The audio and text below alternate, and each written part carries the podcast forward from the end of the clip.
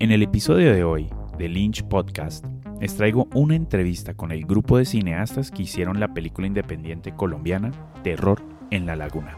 Antes de pasar a la entrevista, la cual estuvo increíble, ya que pudimos hablar sin tapujos sobre la forma de crear el concepto de la película, su financiación, el modelo de producción y las batallas que han tenido que librar para llegar a las salas de cine.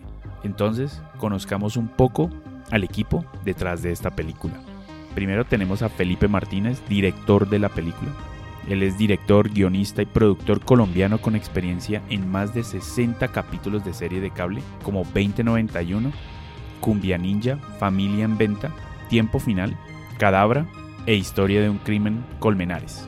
Bluff, su primera película, fue estrenada en el 2007, convirtiéndose en la película colombiana más taquillera de ese año. En marzo del 2012, funda junto al actor y director peruano Salvador del Solar la productora Proyectil, creando producciones como la película Magallanes, los proyectos de Transmedia Talión y Yo te llevo a Brasil.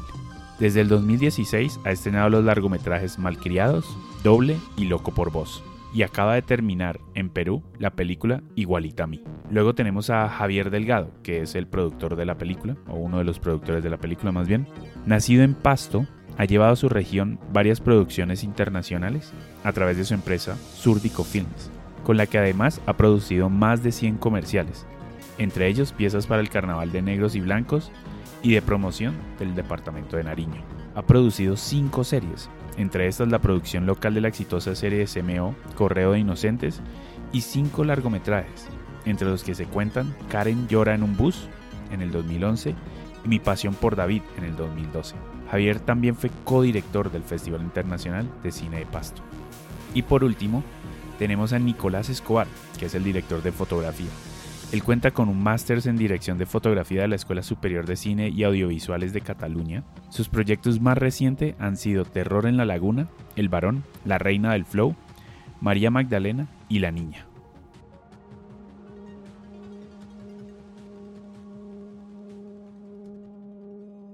Rodada en el mágico santuario de la Laguna de la Cocha en Nariño, Terror en la Laguna cuenta la historia de Mallory, una joven que ha escapado de un hospital psiquiátrico y tiene recuerdos borrosos de sus últimos días.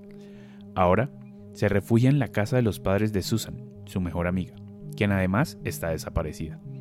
Perseguida y con fantasmas que la acechan, se valdrá de la ayuda de un vecino para intentar descubrir qué pasó y dónde está su amiga. Escuchemos el tráiler de Terror en la Laguna, la cual se estrena mañana 19 de marzo en salas de cine aquí, en Colombia.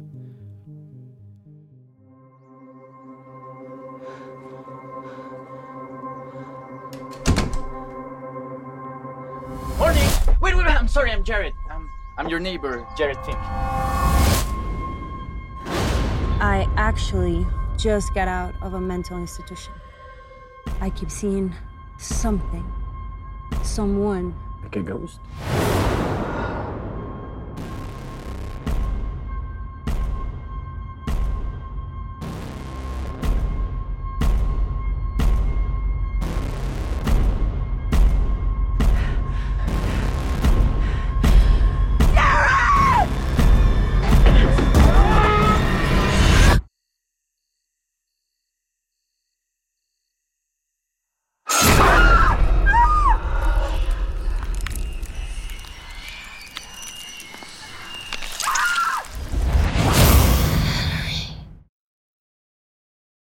Estamos aquí con Felipe Martínez, director de Terror en la Laguna, y con Nicolás Escobar, el director de fotografía de, Terror en la Laguna.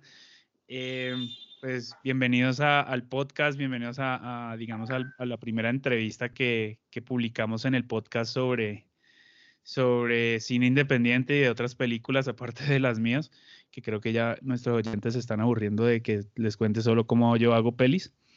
Y antes de, meternos en, la peli y, en el proceso de hacerla, pues me gustaría preguntarles a cada uno cuál fue la primera película que recuerdan haber visto, ya sea en cine o en televisión. ¿Cuál es la primera película que se acuerdan así de su infancia que viene a su cabeza? Pues vea, yo por un lado tengo, que yo ya sabía la pregunta, entonces la había pensado y es, Marica, hay dos pelis que me marcaron como mi vida. Una cuando era bien chiquito, una es Pinocho, weón, que marica, usted no sabe lo que yo lloré con Pinocho cuando ese man se volvió persona, porque era como, pues no, pues qué gracia, un huevón, o sea, se volvió, lo que estaba bueno era que un muñeco que hablaba, ahora que, que fuera, que fuera, que fuera un niño me parecía como, pero esta película de qué es, weón? pero podía ser mi película favorita y me la vi cuando era chiquito muchas veces y la, cuando la daban en televisión, mis papás, cada vez que la, a veces la pasaban en cines así, me volvían a llevar y esa película fue como muy importante. Y luego ya más grande, mucho más grande, me acuerdo que mi papá se la montaban porque le decían que a él solo le gustaba, le gustaba como el cine de autor y le gustaba el cine así como europeo y la novel vague y tal. Y le decían que él solo veía cine que entendía el director. Eso era como lo que decían en mi familia. Y ya alguna vez le dije eso y le dije, pero tú es que de verdad ves ese cine rarísimo porque a mí me gustaba, pues no sé, como... Y ya estaba más grande, estamos hablando que me gustaba Volver al Futuro, que sigue gustándome. Y, y, yo le, le dije, pues que no ves sino cine ese que solo le gusta el director. Y él me dijo, ¿cuántas, cuántas películas de esas has visto? Acompáñame y ahí sí me dices si te, te parece que no se lo entiende sino el director. La película que vimos fue Frantic de Roman Polanski, que es un thriller en últimas.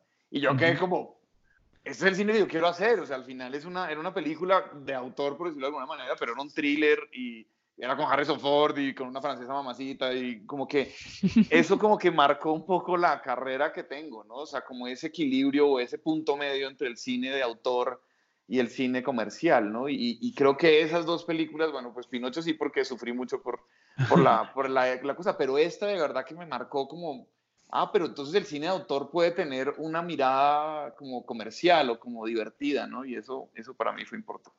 Súper. Nico. Eh, pues a mí sí me coges de sorpresa total, pero yo creo que, que, que de chino pues, en, en, otro país y en ese país pues eh, estas películas fueron un punto de Star Wars, eh,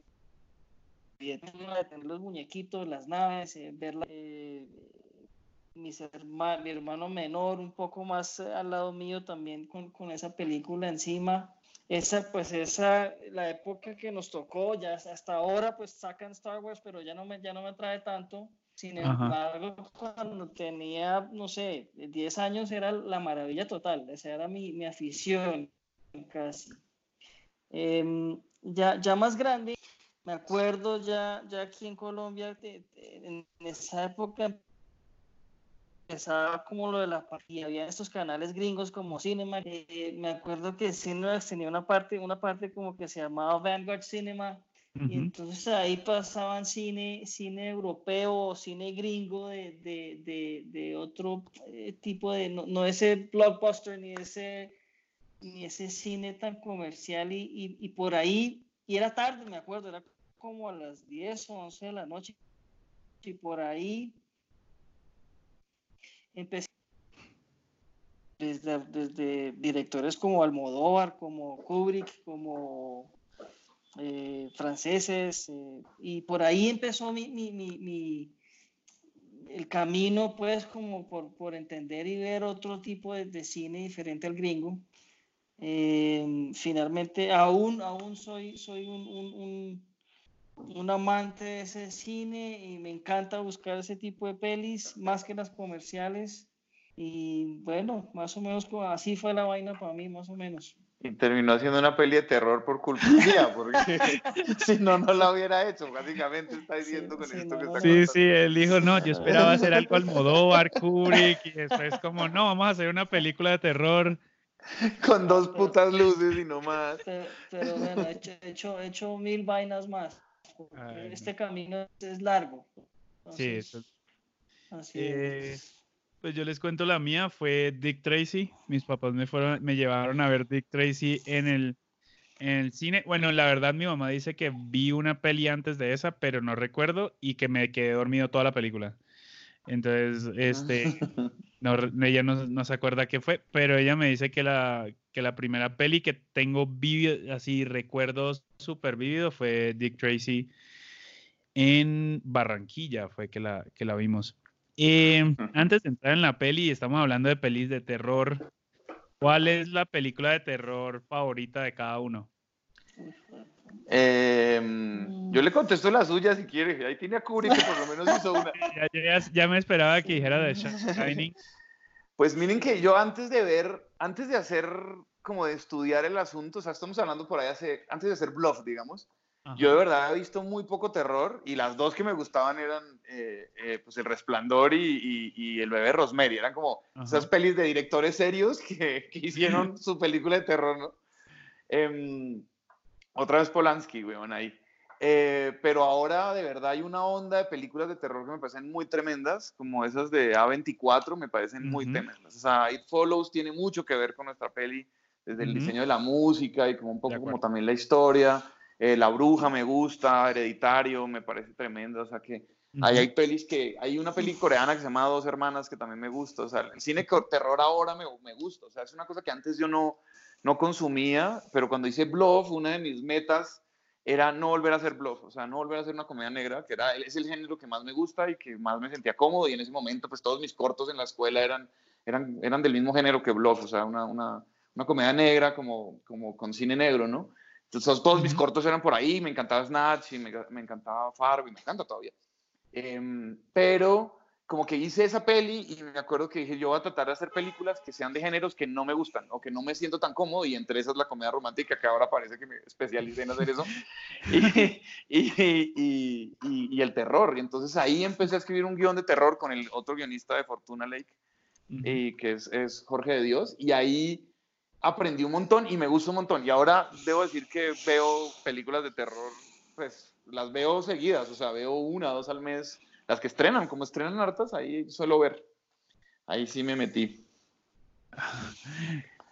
Em, yo pues evidentemente no, no vi tanto terror. The Shining pues obviamente nos gustó a todos, pero, pero también me acuerdo de, de, de, de jovencito, una vez gringa que se llamaba de George Romero, por supuesto, eh, y todas esas pelis eh, medio, algunas no eran terror, era, era, otro tipo de, de, de, approach a esas películas que eran diferentes a la, a la, a la pues, al sci-fi, eh, y últimamente, pucha, no, yo realmente sí no he visto mucho terror, he visto algunas coreanas de terror, eh, y, me acuerdo de este cine que no es tan terror, pero sin embargo, em,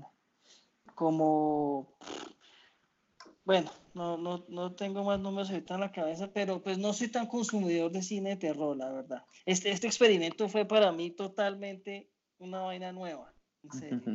¿Y cómo, ¿Y cómo fue para vos cuando te llegó el proyecto? Eh, ya que vos no consumís tanto películas de terror, pues porque, por ejemplo, yo, yo consumo películas de terror desde que, estoy, desde que estoy muy pequeño. Es el género que más me gusta, aunque no he hecho ninguna peli de terror ahorita mm. todavía. Pues largometraje, todos mis cortos más o menos de pequeño, todos son, todos son de terror. Y creo que eso me dejó un poco como, como eh, digamos, bautizado, así como Felipe cuando estaba con la comedia negra, entonces uno queda como, necesito hacer otras cosas porque si no me voy a quedar acá. Eh, entonces cuando, cuando te llegó el proyecto y te dicen es una peli de terror, eh, ¿cómo, ¿cuál fue tu approach? ¿Cómo, ¿Cómo lo miraste vos desde, pues ya que no tenías como todos los referentes normales de, de todas las pelis, lo cual puede ser una bendición también? Pues, em,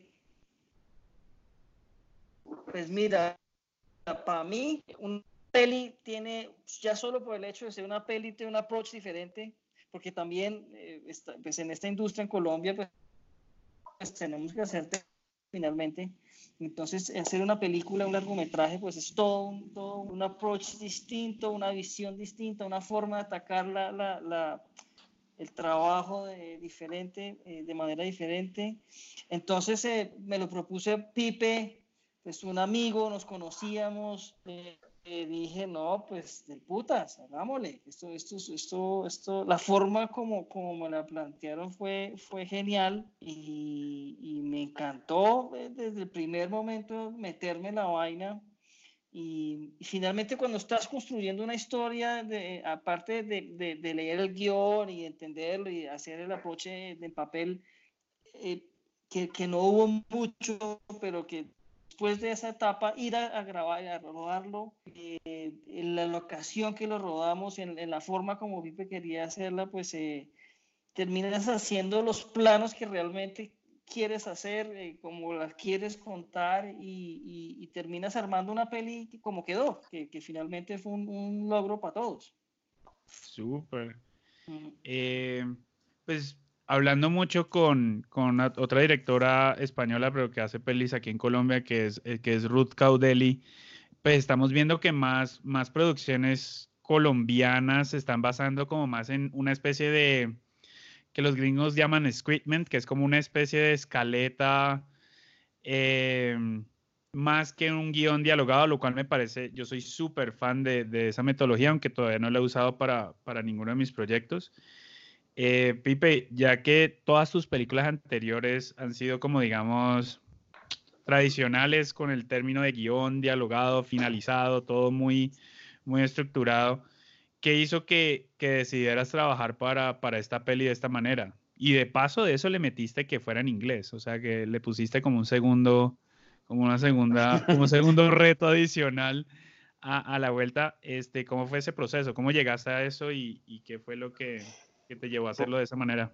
Sí, un poco eso mismo, como la, yo venía a hacer una serie muy grande que era 2091 y de verdad era como alucinante lo demorado que era hacer todo, o sea, era como, el guion era un, a mí no me gustaba, o sea, era un guion que tenía como un universo muy chévere, pero el guion lo habían cambiado, habían cambiado el perfil de los personajes, a mí me parecía que no tenía sentido, poder corregir una línea era un lío, porque encima es fue como el primer proyecto en el que yo trabajé donde el autor era el showrunner, digamos, yo había tenido proyectos con showrunners que no eran los autores, entonces este man, o sea, yo le decía cosas como del guion y que yo sentía que, que, estaba funcionando mal y encima él no había escrito la serie, sino que él era una su idea, pero su mujer y un grupo de guionistas en Argentina habían escrito el, el guion, entonces era un lío, entonces era como que cualquier cambio tocaba mucho, eso era como una junta para todo y yo me chateaba como a traición del man con su mujer para hacer los cambios porque él no me los quería hacer, o sea, era como una cosa súper densa. Y sobre todo filmarlo era muy denso, porque era, pucha, eran todas las escenas, eran como de con mil extras y mil stunts y filmando en el desierto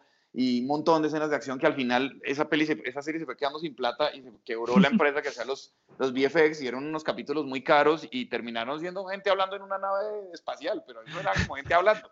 Entonces fue una, una serie muy dolorosa de hacer porque no, no terminó chévere, de hecho fue como la última serie que hizo Fox, después de eso se demoró mucho en, volver a hacer algo corto y hizo creo que sitiados que la hizo Ricardo Gabrieli, pero se demoraron mucho en, como que fue como un descalabro para todos. Y, y, yo de verdad terminé ese proyecto sintiendo, yo no quiero volver a filmar en mi vida, o sea, este proyecto fue muy duro para mí, yo de verdad, a mí casi me echan, o sea, yo me enteré que me estaban buscando reemplazo, que al final no habían conseguido y por eso la terminado filmando yo, o sea, fue como un, un proyecto de esos que yo digo, uff, menos mal lo acabé. Y, y haciendo doble, hicimos unas escenas eh, que fue lo primero que filmamos, que nos fuimos Ricardo Gabriel y otra vez eh, eh, Salvador y yo a Nueva York a filmar. Teníamos, en la historia él se iba a ver una exposición de fotos de la, de la protagonista y se iba en avión y tal, y lo, la, o sea, íbamos a hacer un crew pequeñito, no sé qué y tal, y luego Gabriel había hecho cinco y dijo, yo hice cinco con una cámara de fotos y yo, y mi mujer, y ya. O sea que fue Carolina, Carolina, ¿cómo se llama esa? Caro Guerra. Era Caro Guerra, mi mujer y yo, y así hicimos la película. Así que hagamos eso igual. Entonces, efectivamente, nos fuimos así y lo filmamos con una Black Magic, las escenas esas, y hicimos unas pruebas de cámara aquí, pegándola con la otra. Y después de hacer esa vaina, la libertad que me dio, esa vaina íbamos caminando por la calle, claro que es una porquería, porque hicimos unos planos chimbísimas y luego la cámara estaba alarmando y en las pruebas alarmaba y los chicos de, del laboratorio no sabían qué significaba eso y eso significaba que nuestra tarjeta de memoria era muy lenta y perdimos, a todo lo de esa tarjeta no quedó.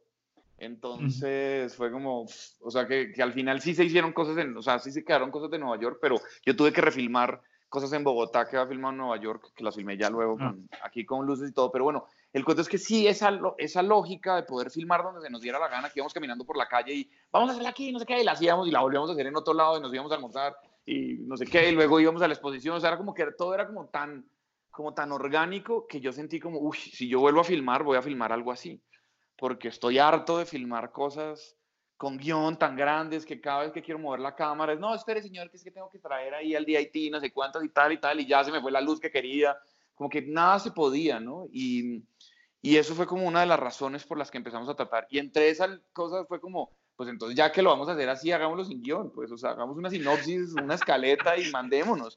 Porque yo no, no quería escribir, y también yo estoy haciendo doble, o sea, nosotros escribimos este, esa sinopsis mientras esperábamos a que doble nos, el premio del, del, ministerio, que nos ganamos el estímulo integral, nos diera el primer desembolso.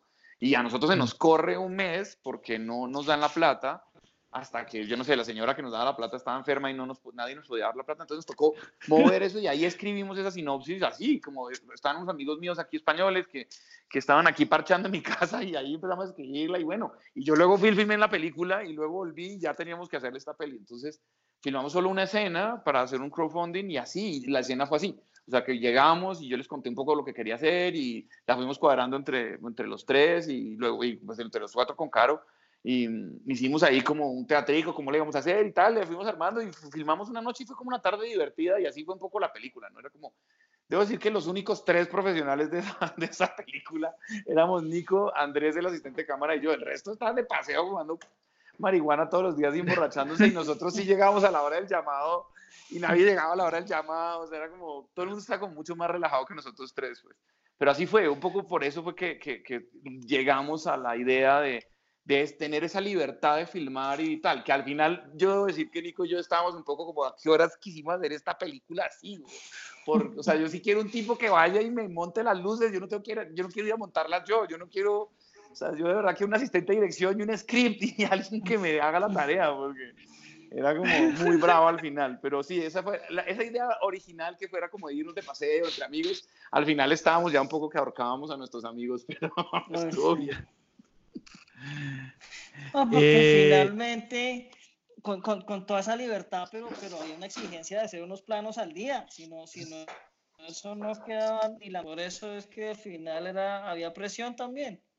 Y no solo unos planos al día, sino unas condiciones de luz que queríamos al día. Claro, sabíamos que la, el sol estaba a la hora que queríamos, claro. a tal, entonces tendríamos que llegar a esas horas, que eso era tremendo. Pues. Entonces era como todo, empujando todo, estos. Todo, todo fue con luz o sea, realmente todo se hizo buscando por donde la luz funcionaba, porque no habían creo que dos luces o tres, no sé, una cosa así absurda.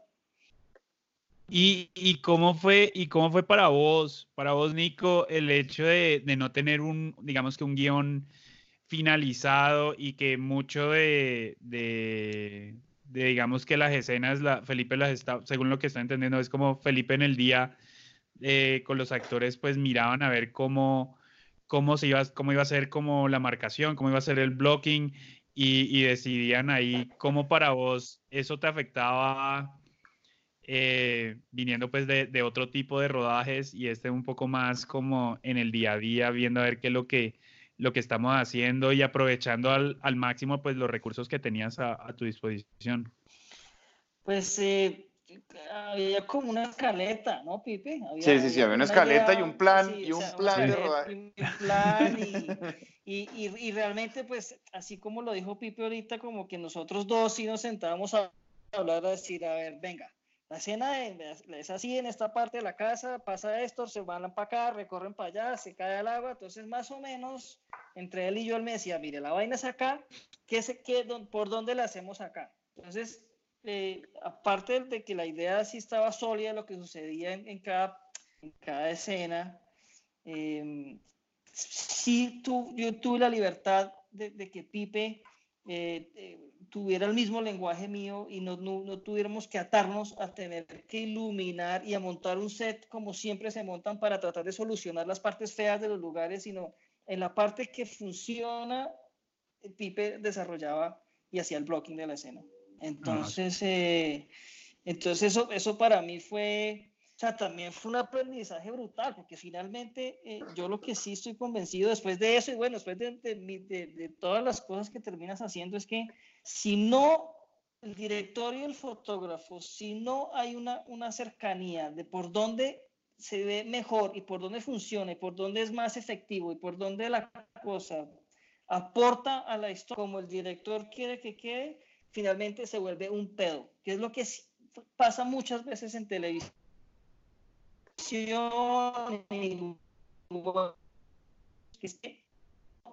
No intentan hacerlo por el lado que es más fácil y más efectivo, sino que se buscan hacerlo un poco más complicado, un poco más elaborar la luz y la atmósfera, que eso termina tomando tiempo, dinero, estreses, hay que cumplir con los planes, hay productores encima jodiendo, o sea, es un pedo, se vuelve un pedo que al final del día son las 8 de la noche pues puta, hiciste 5 escenas y tenías que hacer 15.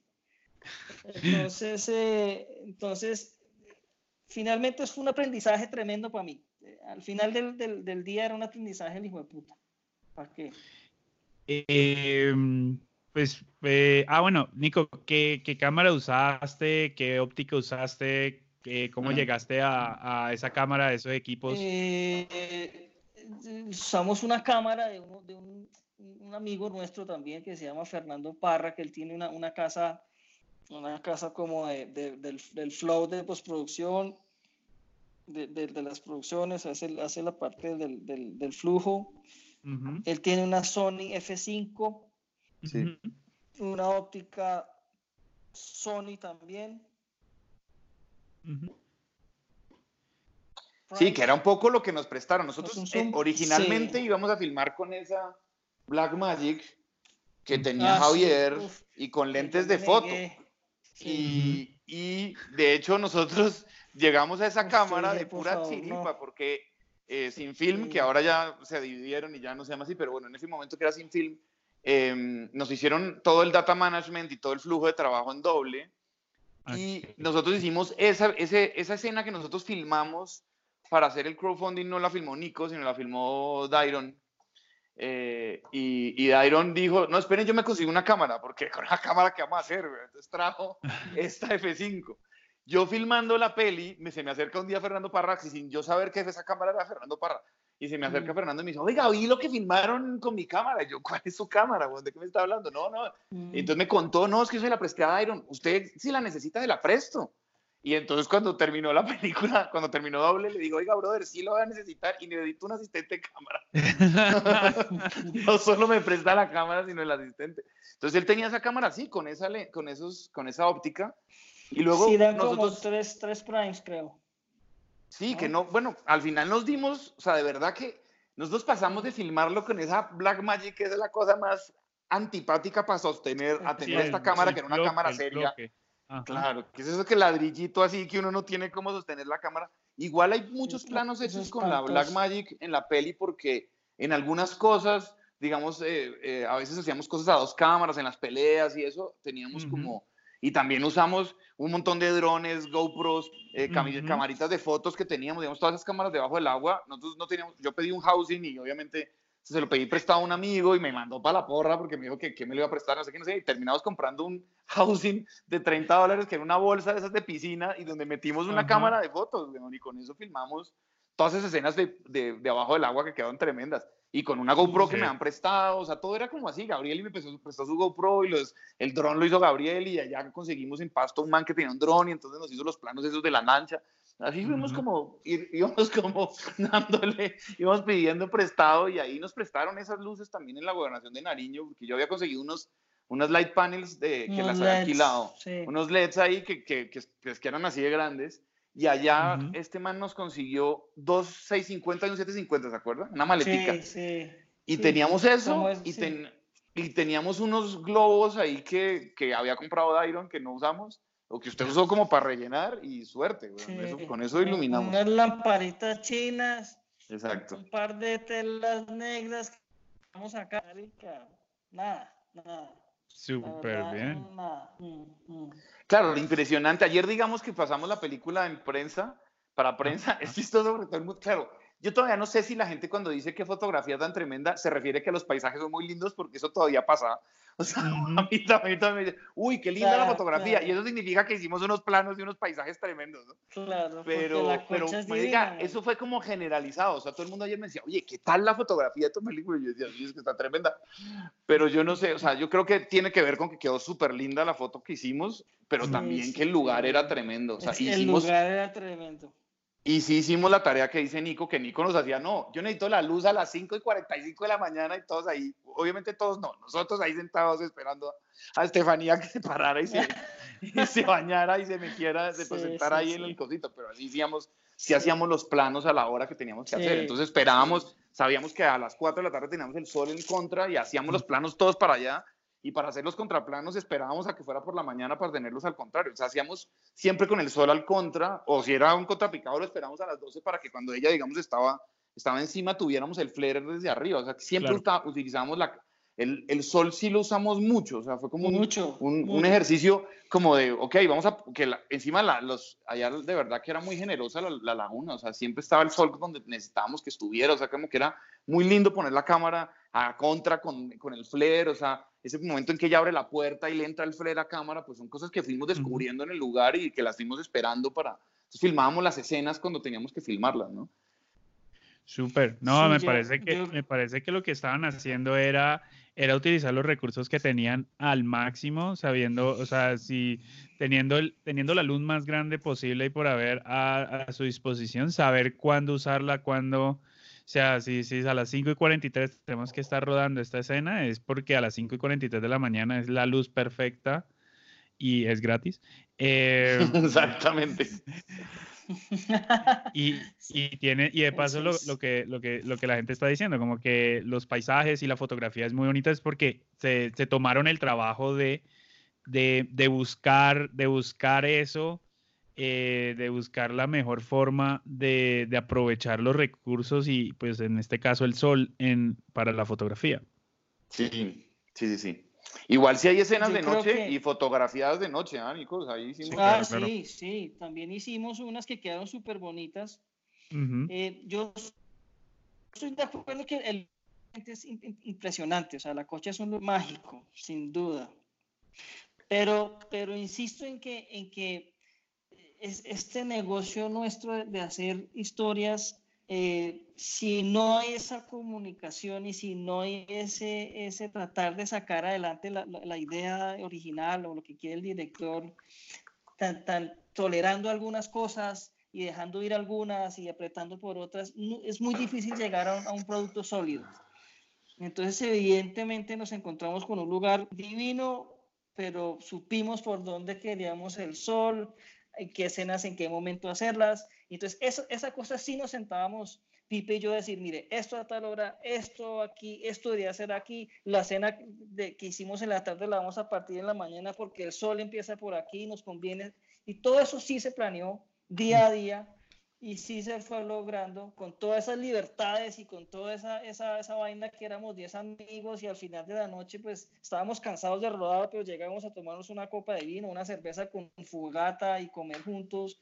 Y, y toda esa libertad de que no, de que no haya la presión de, de una producción y un huevón encima diciendo, hey, ¿qué pasó con la escena que se quedó? Sin embargo, sí, sí, sí nos sentamos y sí había un, un poco de orden, al menos entre nosotros, para saber cómo queríamos la luz y, y Ujú. co- dónde contar la historia, ¿no? Eso seguro.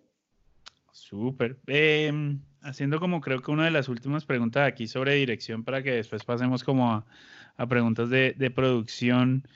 Pues yo, yo he dirigido en inglés y, y en francés y, y siento que toca poner como el, el, la cabeza como en otro tipo de sistema operativo eh, para que no te crucen los cables entre, entre los idiomas. ¿Cómo hacías con, con Estefanía, con José, con, con Carolina en términos de actuación? Yo los dirigía en español. Es chistoso porque yo los, no los dirigía en inglés, sino en español. O sea, nosotros, yo les decía un poco lo que sentía que debía pasar en español y luego Nico nos ayudaba también como con la pronunciación. Nico era como, oiga, está diciendo no sé qué, que eso no se dice. Esa forma de expresarnos así, era como que corregía, nos corregía Nico cosas de... de, de Nico de era la- script. Sí, pues era como que terminaba la toma y le decía, a- a- sobre todo a José, ¿no? Le decía cosas como, marica, José, eso no se dice así, güey. o sea, es que José a veces se inventa como expresiones ahí, pero, pero sí era muy chévere porque, pucha, sí los ponía en, un- en problemas, porque yo les tiraba la línea en español casi siempre, o sea, yo no les decía en inglés nada. O sea, yo les decía como, no, aquí debe decir como, no, que está llamando a la policía y lo amenaza porque está, que la va a matar, porque cree que no sé qué. Entonces, ellos iban diciendo cosas y así lo íbamos haciendo, pero sí tocaba estar como con la cabeza en otra.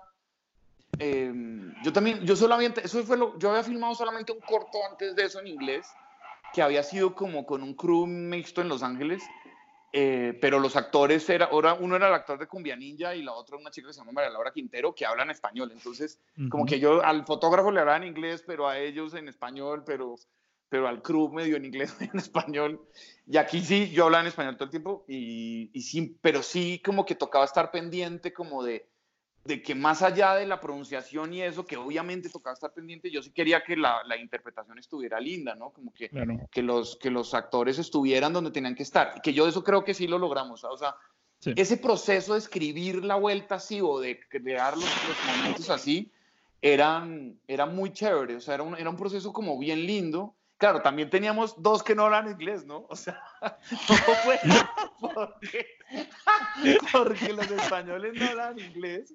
Y entonces hicimos a lo Almodóvar, weón. Entonces ella hablaba en inglés y la otra hablaba en español y solo decía una palabra en inglés y luego yo sabía que le iba a doblar, o sea, la Ajá. poníamos a actuar en, en español y Jorge, sí, a Jorge, a Jorge lo dejamos decir como tres frases que las dijo en inglés y a, y a Javier que Pero hablaba dijo- con su dijo, inglés yes, yes, yes y no. y a Javier que no hablaba, hablaba inglés pero lento y luego le dije a Sebastián Eslava que lo doblara y claro, Sebastián Eslava habla pero, perfecto, ¿verdad? entonces Claro. De hecho, mi, mi agente gringo me decía, oye, no, el que mejor está en inglés es ese. No, claro, es que lo doblé, güey. O sea, no estaba en el, ese man no estaba en el set, güey. O sea, Claro. Ay, no. claro, entonces a ellos sí les escribíamos un poquito las líneas y les decíamos cómo tenían que decir las cosas. O sea, digamos que ellos sí se tuvieron que aprender sus diálogos, pero no, sáquenme la lista de las Miranda Rights, güey. para que jo- para que Javier los dijera. No, no, no, no, no, no, no. Y entonces de manera como, re- como rezando, güey, para poder decir. Puedes decir. Claro, weón, porque era, marica, es un montón de frases, esa vaina de los Miranda Rights, y necesitamos que, que se los fueran llevando diciéndole los, los Miranda Rights. No, maestro, pero eso, eso fue como muy Ay, divertido, pero marica, ay, de verdad que ellos sabían, o sea, tanto José Carolina y Estefanía saben, y, Ah, sí. y yo siento que, que era muy fácil.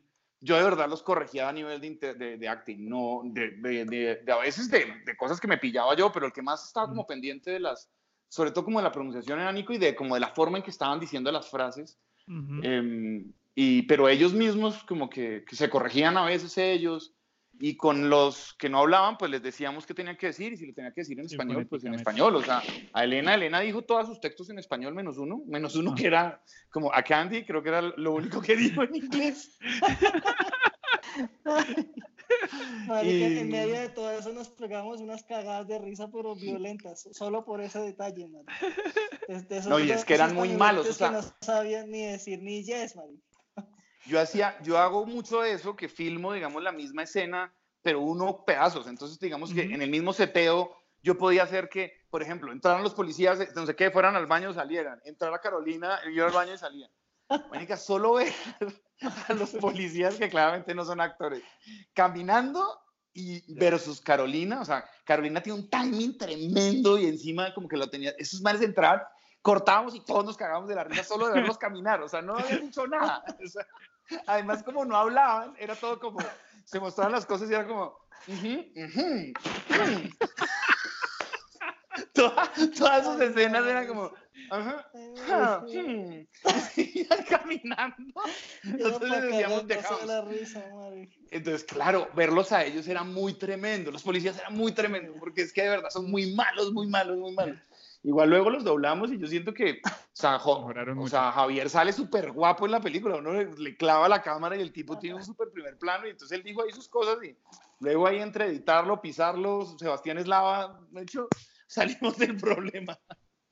Oh, para Nico ahí, para Nico eso, eso terminó siendo una peli de Fellini en cierta manera porque en, en- en esa época Fellini lo que hacía era decir los actores decían uno, dos, tres Claro. y luego como que Claro, los doblaban sí. porque no, no hacían... no Pues mis hacían- profesores de, yo estudié en España dirección de cine y mis profesores hacían cortos y eso y ellos nos decían, no, yo a él le decía que rezara el Ave María y luego Claro. doblaban, doblaban todo, o sea, se- era como una cosa muy, Todo. es una cosa española muy, muy arraigada, el sonido no lo hacían directo, lo hacían después Ajá. Sí. y Eso como traían actores de todo, o sea, digamos, eh, esas pelis como, eh, yo, yo tengo un profesor que había hecho una película con ese, con el actor de Stalker, de Stalker, eh, Stalker.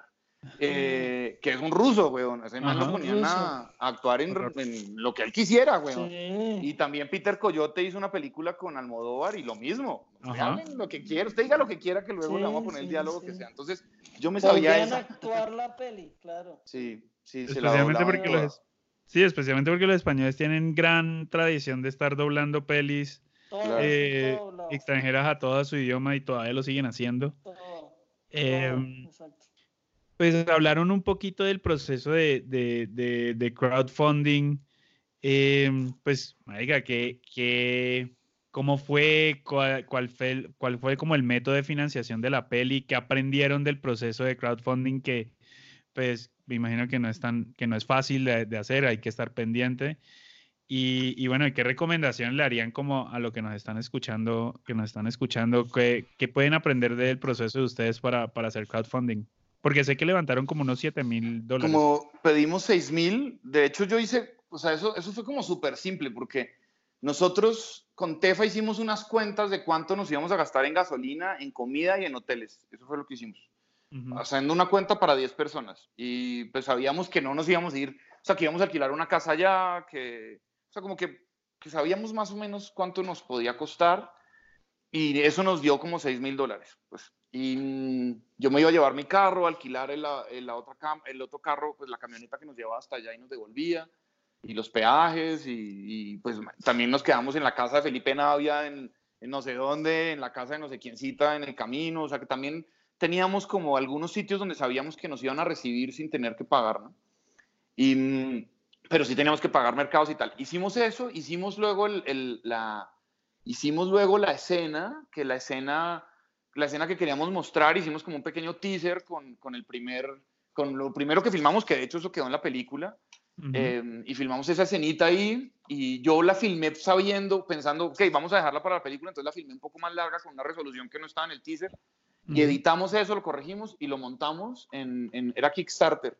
En ese momento era ilegal en Colombia hacer eh, crowdfunding, ahora creo que se puede, pero en su momento era como captación ilegal de, de fondos, entonces la cuenta bancaria tenía que ser gringa y entonces por eso es que sale el tío de, de Estefanía como coproductor de la película, pero no es porque realmente eso luego nos sirvió también para que nos dieran el, el- el- el- reconocimiento de producto nacional, porque al decir que era una coproducción minoritaria de parte de Estados Unidos, nos rebajaban la cantidad de cargos que teníamos nosotros en Colombia, porque como éramos tan poquitos, no nos lo recibían, o sea, no nos dejaban, digamos, repetir a Carolina o a Tefa como actriz y también como, no sé, como script o como asistente de producción o lo que fuera que estuvieran.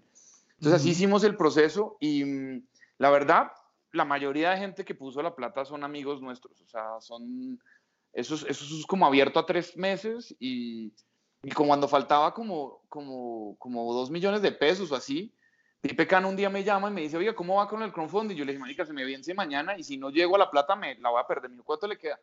Y me dijo, como dos millones. Ah, bueno, yo ahorita voy a poner. Yo le dije, ah, bueno. Y al rato me llamó y me dijo, no, ya llegó. Y yo después vi y él me puso como la plata que faltaba. Y una vez llegamos, mucha gente se metió. Eso, eso fue raro. O sea, hubo como un impulso, un impulso post 6 mil dólares que nos llevó a 7 mil como en tres días. O sea, una vez conseguimos que habíamos, o sea, como que llegamos a la meta, mucha gente, como que pusimos, eh, llegamos, no sé qué, muchas gracias. Ahí mucha más gente puso y entraron, entraron como mil dólares más o 900 dólares más en esos dos últimos días. O sea, como que, pero sí tocaba llamar mucho a la gente, pedir el favor. Marica, perdón, qué pena joderlo, pero weón, hagámosle, no sé qué, no sé qué. O sea, como que sí, sí había gente que puso al principio, pero nos tocó, había que hacer un labor, una labor como de, de, de lobby muy grande, ¿no? De pedirle el favor a la gente, decirle, brother, usted me dijo que me iba, me iba mm, a ayudar, de verdad no se lo olvide, solo con 20 dólares no sirve, 50 dólares no sirven. no. Y, así funcionó, digamos, que, creo que es una forma, si es una plata así pequeña, sí es una forma chévere de, de hacer. Claro, esa plata, lo que le digo, solo era para cubrir comida, gasolina y estadía. Y luego Javier consiguió con la gobernación de Nariño que a nosotros la gobernación nos pagara tanto la quedada en Pasto y en la cocha, que nos pagó un hotel y un apartamento, y luego en la cocha nos pagó la, la casa, porque nosotros, claro, nos quedamos en la casa de Javier, que es donde filmamos, y en otra ahí al lado que nos alquilamos muy barata, pues. Pero esa igual no la pagó el costo. Igual hubiéramos tenido con qué pagarla, pero, Claro, también lo que hicimos nosotros es que nosotros no hicimos primero el crowdfunding y con- esperamos hasta la plata, sino que yo gasté O sea, tanto Javier y yo pusimos la plata tarjeteando y luego cuando entró la plata, pues ya no la devolvimos. Pero yo, de verdad, esa película, pues después yo he tenido que pagar eh, cosas de, de, de, de, de abogado, del doblaje, de ahorita cosas, pero, pero en principio se hizo como que sincero. O sea, todo el mundo puso su trabajo como parte del negocio. De, y, y pues hablemos un poquito como de cómo fue el equipo técnico, quiénes fueron. Obviamente se están ustedes todos están doblando un poquito como en, los trabajos, pues ahorita hablamos un poquito también de, de la dificultad de sacar la resolución de, Producto Nacional, o para los que no, saben qué es, pues, la, la, obra, la obra nacional, porque la verdad, em, nosotros en, en, las producciones de nosotros también hemos tenido un poquito de problemas con, con el ministerio por eso mismo, porque yo, por ejemplo, soy el autor del guion, soy el guionista, pues, y soy el director, y soy el director de foto, y soy el montajista. Y a veces, pues, la peli requiere muy poquito de efectos visuales, entonces yo hago los efectos visuales.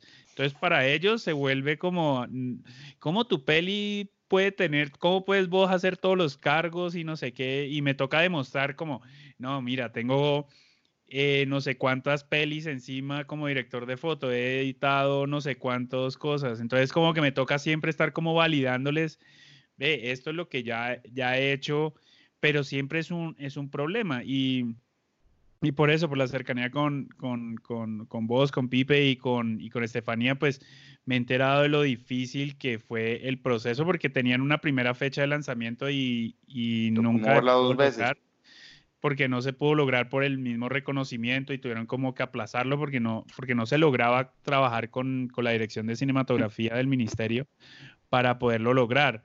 Em, pues me imagino que muchos estaban haciendo, o sea, me imagino que, Caro, que Carolina estaba también como, como maquilladora y es actriz secundaria, entonces, ¿cómo hicieron para, para poder lograr la, el reconocimiento? Y poder pasar como ese paso adelante de, lograr el reconocimiento o la obra nacional? Eh, uy, eso fue un proceso. La peli estuvo lista, estaba lista hace dos años ya, dos años, dos años. nosotros filmamos, eh, hicimos toda la postproducción, la editamos, todo el sonido y quedó lista hace dos años. Eh, yo debo decir que ese proceso fue lento también por nuestra propia estupidez, porque tampoco sabíamos, o sea, nosotros eh, ese proceso lo empezó, o sea, yo me dividí con Tefa las labores, entonces yo dije, listo, yo acabo la película, yo hago toda la parte como de, de encontrar cómo hacer la corrección de color, me encanta de, los turnos, de toda esa vuelta, de toda la, todo el sonido, toda la mezcla, eso me encargo yo y yo finalizo la película y tú encárgate de toda la parte de, de contratos, que obviamente Tefa no tenía por qué saber de eso. Usamos los contratos de doble y algunos contratos que yo tenía de Fox, como de modelo, no sé qué pero eso lo hicimos de una manera, yo sí siento que muy desprolija y sin saber mucho que, sin mucho sentido común. Por ejemplo, poníamos en el contrato una plata, o sea, le vamos a pagar tanto a este man, cosa que todo es mentira porque nosotros no nos hemos pagado y que hasta que esta película recupere plata yo puedo empezar a pagarle a la gente. Pero ahí decíamos, no sé, el contrato decía que habíamos arreglado por tanta plata que se pagara, que ya en el momento de firmar este contrato ya se ha pagado. Porque, claro, eso son esas cosas que el ministerio lo termina haciendo uno hacer, que es como decir mentiras para poder cubrir lo que ellos dicen, en lugar de uno poder explicar, no, es que hicimos una película entre amigos y no nos vamos a pagar. O sea, luego tienen cada uno un porcentaje, y, o en este caso tenemos cada uno una plata determinada que cuando se estrena la película nos vamos a pagar. Pero eso no les sirve a ellos. Eh, hay que hacer contratos, contratos, hay que tener una cantidad de gente en los cargos que ellos consideran lo que, lo que tú dices. O sea, al menos usted ha hecho fotografía en otras cosas. Yo nunca había editado nada en mi vida. O sea, yo había editado cuando hacía comerciales y sabía editar porque aprendí a editar en la escuela de cine y me gustaba, pero yo nunca había editado, editado yo sentarme en mi cosa. O sea, mi cargo de editor era, y este señor, ¿de dónde salió editor? Y encima conductor, y encima asistente de luces, y encima asistente de arte, porque todos esos son mis créditos, me hago entender. Y además de guionista, productor y, y, y, director. Entonces, eso no lo, no, no lo valían. Entonces eso fue como un proceso muy largo tratando y luego al final terminamos de verdad llorándole, o sea, como pidiendo permiso. O sea, Tefa había trabajado en el, en, el, Festival de Cine Cartagena con Felipe Aljura y por eso había conocido a este man de, del Ministerio de Cultura. Entonces le escribimos a él y también a Javier, escribió a no sé dónde Y al final ahí como que nos paraban bolas, porque encima ellos no tienen gente, no contestan el teléfono, no le dan a unos citas, no contestan los mails. Entonces, encima que nosotros éramos unos idiotas en el tema, y ahí sí, yo también me echo la culpa de que nosotros no sabíamos hacer eso y lo hacíamos sin ningún tipo de sentido común y sin ganas de hacerlo porque nadie quería hacer ese pedazo de la película. Ellos tampoco nos ayudaron mucho y, y tuvimos muchos problemas con el tema y al final se resolvió de esa manera. Dijimos que era una coproducción minoritaria y que había un pedazo gringo, por ende pudimos bajar la cantidad de personal colombiano que teníamos que tener y ahí ya lo cumplimos. Y luego pues ya arreglamos las cosas de que el, el, sí, teníamos mucho de eso, que el, el, presupuesto estaba copiado de no sé dónde, que era un presupuesto igual falso porque nosotros hicimos eso sin presupuesto. Entonces dijimos, no, ¿cuánto costó la fotografía? No, pues no sé, ¿cuánto costó la cámara, el alquiler de la cámara? Entonces al rompe poníamos los costos y luego el que hizo los contratos no tenían, nunca se preocupó por poner los mismos valores entre el contrato y el, y, el, y, la, y el presupuesto. Entonces por eso también nos lo devolvieron muchas veces, que eso fue como el problema más, más grande. Pero cambiaron, cambió el gobierno, cambiaron las personas que estaban trabajando allá. Entonces fue un proceso muy, muy largo y muy desgastante.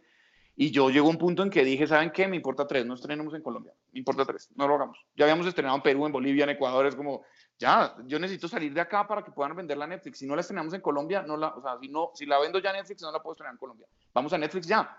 Entonces, llegó un punto en que eso se, se al final, Tefa otra vez volvió a coger como la, las riendas de eso y Javier, Javier se encargó como toda la parte final y, y ahí lo terminamos resolviendo, pero fue una vaina tremenda. Sí. no, el, el, proceso de trabajar con ellos de, de, tanto de proyecto como producto nacional es, es bastante desgastante a veces porque no, porque creen que ya unos, o sea, me acuerdo la primera, la, la primera peli que, que, hicimos y si por ejemplo no tuviera a mi, a mi socio productor Alejandro, que ya había pasado ese proceso con, con, con las tetas de mi madre, yo no hubiera podido aprender, o sea, yo no sé, yo no hubiera podido aprender las vainas porque es como, no, es que lo que ellos quieren es que uno le diga esto o quieren que uno se quiere meter por este lado. Y lo mismo es con, con Proimágenes de cierta manera, aunque ha mejorado muchísimo, me, me dice él. Eh, pero es que el, el proceso, el, como que la ley o por lo menos la dirección de cinematografía o el ministerio, como lo queramos llamar, se vuelve muy, muy rígido en, en lo que se aprobó en, en la ley y en las resoluciones. Entonces eso como que no acepta que existan otros métodos de producción de, de, de, películas, no es como el día de mañana, por ejemplo, si yo decido coger, o sea, hacer Tangerine, no, o sea, no, termina siendo, no termina siendo obra película colombiana porque no, hay forma de poderla hacer. ¿Cómo así que filmaste con un iPhone? ¿Cómo así que filmaste con, mejor dicho, se vuelve imposible de, de lograr y más o menos nos ha tocado como porque yo llego a un momento donde tengo tantos créditos, una vez estaba peleando con el ministerio, era como tengo tantos créditos, especialmente en la primera peli, tengo tantos créditos en postproducción, que decía, no, es que ya quiero poner otro nombre, quiero crear nombres falsos como para que se sienta que no es como tan como tan bajita la producción, así, muy Robert Rodríguez cuando hizo el mariachi, que puso nombres falsos en todos los créditos, mejor dicho, pero casi todos los hizo él. Así más o menos quería hacer. Y es como, no, no se puede, sino, pues lo puedes hacer, pero no queda como obra nacional. Y yo como, no, pero eso es, eh, no me sirve. Entonces, em, sí, nosotros hemos intentado, pero pues es, es como intentando un poquito como que, que reflexionen un poco, pero la verdad, el, el proceso con ellos es, es, bastante... Claro, ellos tienen mucho miedo, tienen mucho miedo que alguien los demande diciendo, ¿ustedes cómo dieron esa plata? O a ese reconocimiento, porque al final ese reconocimiento es para que nos den plata para la, distribución y la exhibición, para que el, el, exhibidor tenga esos, esas devoluciones, esas cosas de impuestos que tienen. Entonces a ellos les da mucho miedo firmar esos papeles y que luego alguien los demande y les diga, pero ¿cómo así? ¿O cómo así que Felipe hizo, fue el conductor también y también fue el asistente de luces y también fue el... Exacto. O, sea, eso, les, eso les los llena de miedo. Entonces, que yo entiendo pero claro, es como que ahí sí aplican la ley, pues al, al ahí, güey, madre, son los más incorruptibles. Pero en condiciones normales, también lo llevan a uno a decir un montón de pendejadas porque esto hubiera podido ser más fácil. Y también el hecho de que nosotros hubiéramos hecho la peli como la hicimos, porque claro, yo hice doble y en doble yo efectivamente firmé contratos con todo el mundo, tiene una productora que efectivamente hace un presupuesto, entonces eso pasó de una. Aquí como lo filmamos todo así, el único presupuesto que hicimos era cuánta plata necesitamos para el crowdfunding. Pues entonces, ¿qué carajos? O sea, yo no sé cuánto costó la película, si soy franco, o sea, no me interesa, pues. Ese no era mi, lo que yo quería hacer en una peli y ahora me parece que es una chimba que podamos salir a cines, pero fue pucha, yo en un punto, me, me, o sea, hace un año yo dije, me importa tres, yo renuncio, no me importa tres. Ustedes quieren terminar la película, o sea, que la película se estrene en Colombia, encárguense ustedes y ahí Javi y Tefa echaron, salieron a, a hacer fuerccita. A sacarla adelante. Ah, sí. Em, volviendo un poquito como al, a, la peli y dejando ese, ese drama de sacar resoluciones y trabajar con el ministerio, eh, como, yo, como, yo como director, pues he visto como que, y también como director de foto y, y, editor, siento que la comedia y el terror son, son muy parecidos en ciertas formas, en, en términos de, de, pero trabajan en cierta forma a la inversa por el sentimiento que están intentando como lograr. Em, siento que hay que vender muy bien el setup, ya sea como el chiste o, o, en este caso pues el suspenso para lograr el punchline en caso de comedia y pues lograr el susto o el momento de thriller en, para que tenga un impacto. Entonces quería saber cómo desde el punto de vista de los dos, eh, cómo lo veis como en esta primera experiencia haciendo terror en, en largometraje, cómo, cómo lo veían, cómo veían ese, ese, pues crear ese mundo desde la peli. Pues hágale, Nico, que yo llevo como media hora hablando. eh, pucha, eh, yo, creo que pues eh, es súper válida la pregunta, pero pues eh, tiene, tiene mucho más que ver con, con, con, el, con la dirección de actores, ¿no? Como, como eh, precisamente lo que decías, dónde quieres que, te, que, que, que, se produzca el gag o el punchline, y lo mismo con el susto, cuando se acerca, cuando se asoma, cuando cierra la puerta. Mi, mi, función es, es un poco eh, entender la idea del director y que esa apertura de la puerta o esa caída por el, por el balcón o ese susto que, que alguien le aparezca por detrás o, o que en la comedia eh, resulta que el gag se dio porque, porque ah, se cayó alguien o se, uh -huh. se, se, le derramó el vino encima, bueno, yo qué sé. Todo eso eh, pa, para mí termina siendo eh, una construcción de, planos y de atmósfera que tiene que funcionar para ese, para ese gag o para ese punchline o para ese susto. Entonces, eh, sí hay una, una, una, pre de eso que es pensar y, reunirme con el director y decir cómo queremos que, que intensificar ese gag o aumentarlo o disminuirlo o lo que sea y para mí termina siendo la construcción de esos planos y de cómo que queremos que se sienta ese, ese momento en, en, en la historia, en el gran bloque de la historia, ¿no? No, súper. Y pues yo, yo tuve como la, la, experiencia de ver la peli, porque como estaba lista, creo que estuvo como en un BAM Screenings, sí. que no me acuerdo que si vos o, o Steffi fueron los que no, no, nos invitaron a, a verla. Y sí eh, debo decir que Sandra, la, la, jefe de prensa de ustedes, también me mandó el nuevo, el nuevo link, entonces la pude ver gratis, pero frescos que mañana pago la, mañana pago la boleta porque yo sí creo en eso. Eh, vi como, vi una diferencia entre los dos cortes, o por lo menos mi memoria del corte de, del BAM Screenings hace, no me acuerdo si fue, no fue el año pasado, si me, me imagino que fue hace dos. Eh, ¿Qué diferencia, qué ¿Qué diferencia hubo entre los dos? ¿Qué, qué pasó durante este tiempo entre ese, ese screening y, y, bueno, y este corte final de, de la peli? Eh, hay una diferencia de media hora de película. Sí, sí. Eh, claro, yo, yo edité esta película entre como aquí en mi casa, pero luego me fui a Los Ángeles, de a México, y ahí como que yo estaba así y yo estaba, en, estaba editando en Los Ángeles y les mostré el corte a Juan Felipe Orozco y a Esteban Orozco que viven allá, y a, Sandra, a, Sara Millán, que fue de hecho la, la, la, directora de arte de doble. Y, y, y Pipe Orozco me dice, brother, esta película podría ser como de A24, pero para que sea así, huevones, cada vez que sienta ganas de cortar, usted súmele por ahí tres segundos.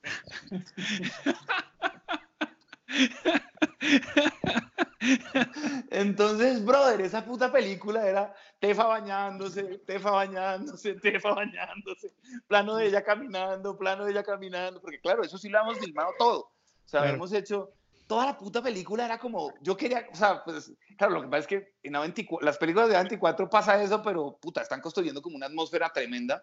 Sí. Y aquí pues era eso, simplemente era más larga la escena, pero ya estaba, o sea, de plot no había nada nuevo, güey. Entonces, uh -huh Y por otro lado, yo había visto It Follows, que también es de 24, y entonces yo le había dicho al músico, no, yo quiero una música rara, weón. Hicimos una vaina ahí que sigue siendo así de rara y me parece una de las cosas más chéveres de la peli es la música. Pero era como una vaina ahí súper atmosférica, sin casi los, sustos no se marcaban, o sea, una vaina bien indie. Y se la, ese corte que usted vio en el BAM, y que para eso un poco era el corte del BAM también, y, cuando la pasamos en. Nosotros lo mostramos esa así en Villa de Leyva y en el BAM. Y era un poco también ver qué pasaba con la gente, qué sentía la gente, qué nos decía. Uno de los comentarios, digamos, del BAM era que había mucha música o que la música no les... O sea, ahí vimos cosas que estaba larga. Bueno, el cuento es que eh, se la paso a la gente de ventas de la película, que, que es la gente de Tondero, pues. Y, ella me dice, ella es súper dulce, ¿no? Me dice, Pipe, está súper linda la peli, pero está muy larga, ¿no?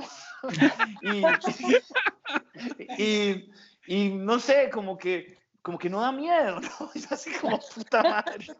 Entonces me dijo, no, hay que meterle en los sustos, sustos. Entonces yo volví con mi corte y le diga al diseñador de, de, claro, ellos, yo les hice trampa también porque ellos fueron, Quilombo fue lo que hicieron el diseño de audio y la música, que estaban haciendo lo mismo para doble y ahí sí les pagaba y aquí pues fueron como asociados.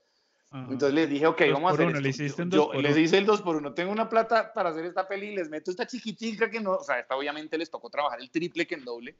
Y, mm, ellos hicieron esa vuelta y yo le dije al, al, al, diseñador de audio que se llama Johan Esteves, que es un crack además.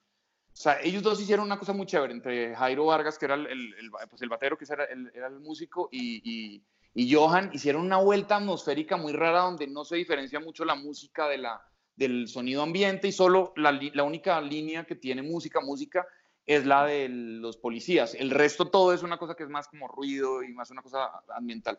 Y ahí le metimos mucho ruido y mucho susto a los sustos. O sea, sí los cargamos con mucha, mucha violencia porque queríamos que se asustara, pues, y que se sintiera. Esa es la diferencia entre los dos cortes. Eh, pues, eh, pues así como para, para, para terminar, le hago una, un, un par de preguntas para, para terminar. Eh, pues no mentiras, le voy a hacer cuatro. Cuatro para terminar. Bien. hagamos cuatro, cuatro. Una, una chévere. Hagamos una chévere antes de entrar hacia, hacia el final. ¿Cómo Aproveche porque Nico ya va a empezar a cocinar, güey. El, sí, ya, ya, ya no va a hacer comida. Se, se, me, se, me, descargó el teléfono, me tocó conectarlo, güey. eh, ¿Qué les pareció tener como estar viviendo juntos, comiendo juntos, rodando juntos? Y que no hubieran, digamos, problemas grandes, aparte del, drama normal de hacer una peli, que no hubieran problemas grandes en el set. ¿Cómo lograron para que, para que eso no pasara? Porque lo, primero que pasa cuando uno comienza a tener rodajes donde uno está viviendo y está filmando y, mejor dicho, eh, estás 24 horas con, con, todo, con, con todo el mundo, pues el drama siempre aparece. Entonces, ¿cómo hicieron para que no, que no hubiera problemas en el set ni, ni nada? Y entre ustedes no se terminaron matando. Bueno, que Nico conteste. Nico, ¿cómo hiciste para no para no matarme a mí? La cerveza y la copa de vino al final del día funcionaban muy bien. Ayudaba, ayudaba. Siempre funciona. Pero, pero no, yo creo que, que realmente no, nunca, hubo esa, esa tensión de, un set de televisión o de una película con, un presupuesto gigante.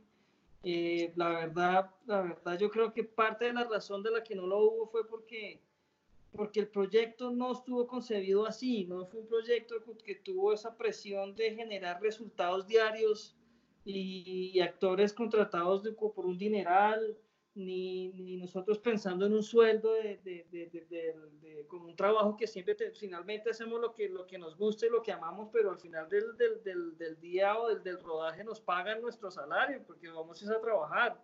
Entonces no hubo este, no hubo este concepto nunca. Eh, fue, una, fue realmente planteado entre amigos. Hagamos esto, hagamos una vaina que nunca hemos hecho y que todos queremos hacer. Fue puta, vamos a filmar unos planos bien hechos hacer una vaina bien chévere. Eh, vamos a ir a un lugar espectacular de Colombia. Yo no conocía la Cocha, por ejemplo, eh, ni, ni Nariño, de hecho. Solo el viaje en carretera es divino. Hay unas partes que fue puta, uno alucina. Em, entonces, eh, no, no hubo nunca esa presión. eh, al final del día eh, sí nos reuníamos, cenábamos, eh, tomábamos algo, nos íbamos a acostar y como dijo Pipe al principio, finalmente pues entre casi que eh, ellos actores, por supuesto, descargaban toda su, su sabiduría y su histrionismo en la escena, pero entre Pipe y yo acomodamos la peli básicamente.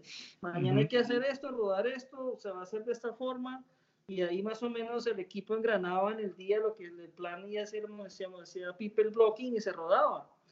Entonces, eh, eh, nunca, nunca pasó esta, esta cosa de, de, del, del, del, trabajo diario que, es, que uno tiene cuando rueda para, para una productora grande.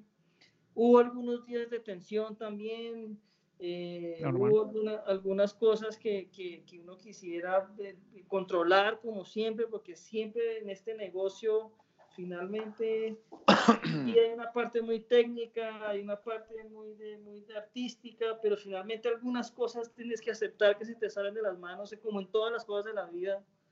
Entonces, eh, eh, sí hubo algunos momentos de tensión, pero la mayoría fue, fue una experiencia del putas, la verdad. Yo, yo siento que de verdad uno... Uy, ¿aló? Ahí está, ahí está. Ahí?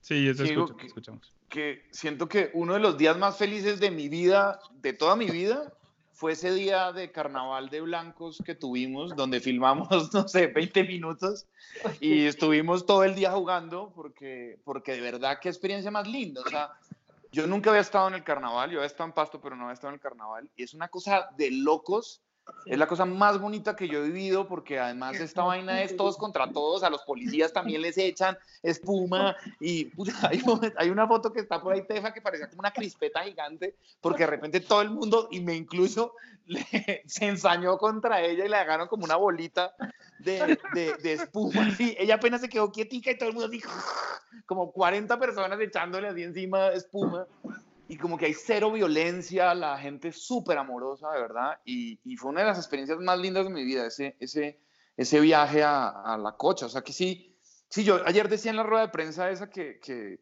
que nosotros en lugar de irnos 20, 10 amigos de paseo, nos fuimos 10 amigos de paseo a hacer una película, o sea, como que sí, Super. sí hay una sensación muy de, de, de estar muy bacaneados y de, que al final esto era un juego, ¿no? No, era, no tenía esa presión que yo suelo tener en el set y que me estoy gastando un billete y que si hoy no llego al plan, entonces esta locación no podemos volver y es que esta, esa cosa como del día a día de un rodaje que siempre mm. es como tan tremendo y que se nos está yendo la luz y es que está, está lloviendo y me le toca filmarla así como, aquí no, aquí éramos como, esperábamos el momento, tampoco teníamos unas jornadas tan largas, filmábamos por ahí seis o siete horas al día, no filmábamos tanto como comparado con lo que yo filmo, Sí. Y, y, era como, como unos días lindos. Al final terminábamos todos tomando vino y comiendo juntos y desayunando juntos. Y, y el tuvimos hasta un día libre, nos fuimos a la Corota a visitarlo, nos fuimos a comer trucha, o sea, nos íbamos por las noches a, a, un hotel que quedaba cerca donde había internet, entonces nos íbamos todos allá a chatear y a, a escribirle a la novia, o sea, eso era como que, era como una comunidad hippie ahí que hacía cine entre, entre comidas, o sea, eso era más o menos lo que fuimos a hacer, entonces sí fue muy,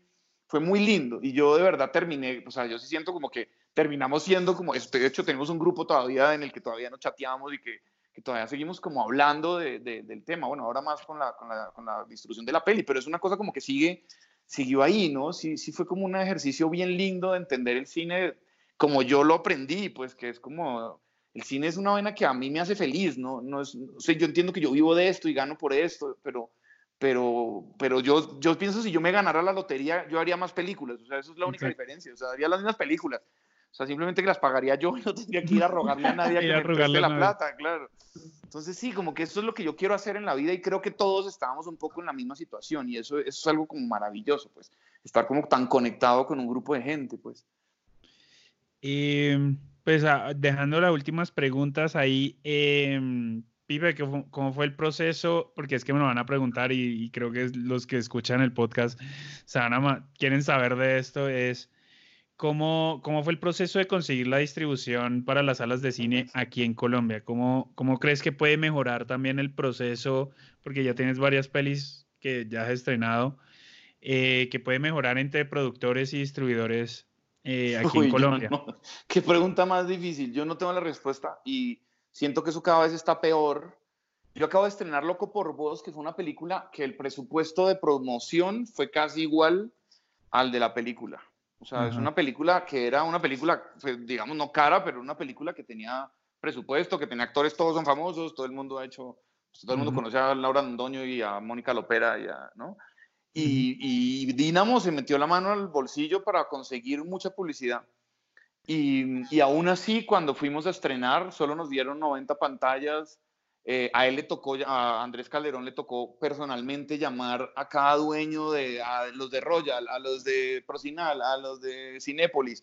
Oiga, pero deme ahí dos salitas más, deme ahí tres salitas más, no sé qué. Pasó la primera semana, pasamos de 90 a 25 pantallas así, habiendo llenado, habiendo tenido buenas críticas, la gente feliz con la película. Y luego la película la aguantó Cine Colombia, que había metido plata, y eh, aguantó un mes y medio, un mes y una semana creo, pero en salas de Cine Colombia, donde teníamos 10 salitas, donde la gente iba a ver la película y se llenaba, se llenaba, se llenaba, se llenaba, y así aguantó.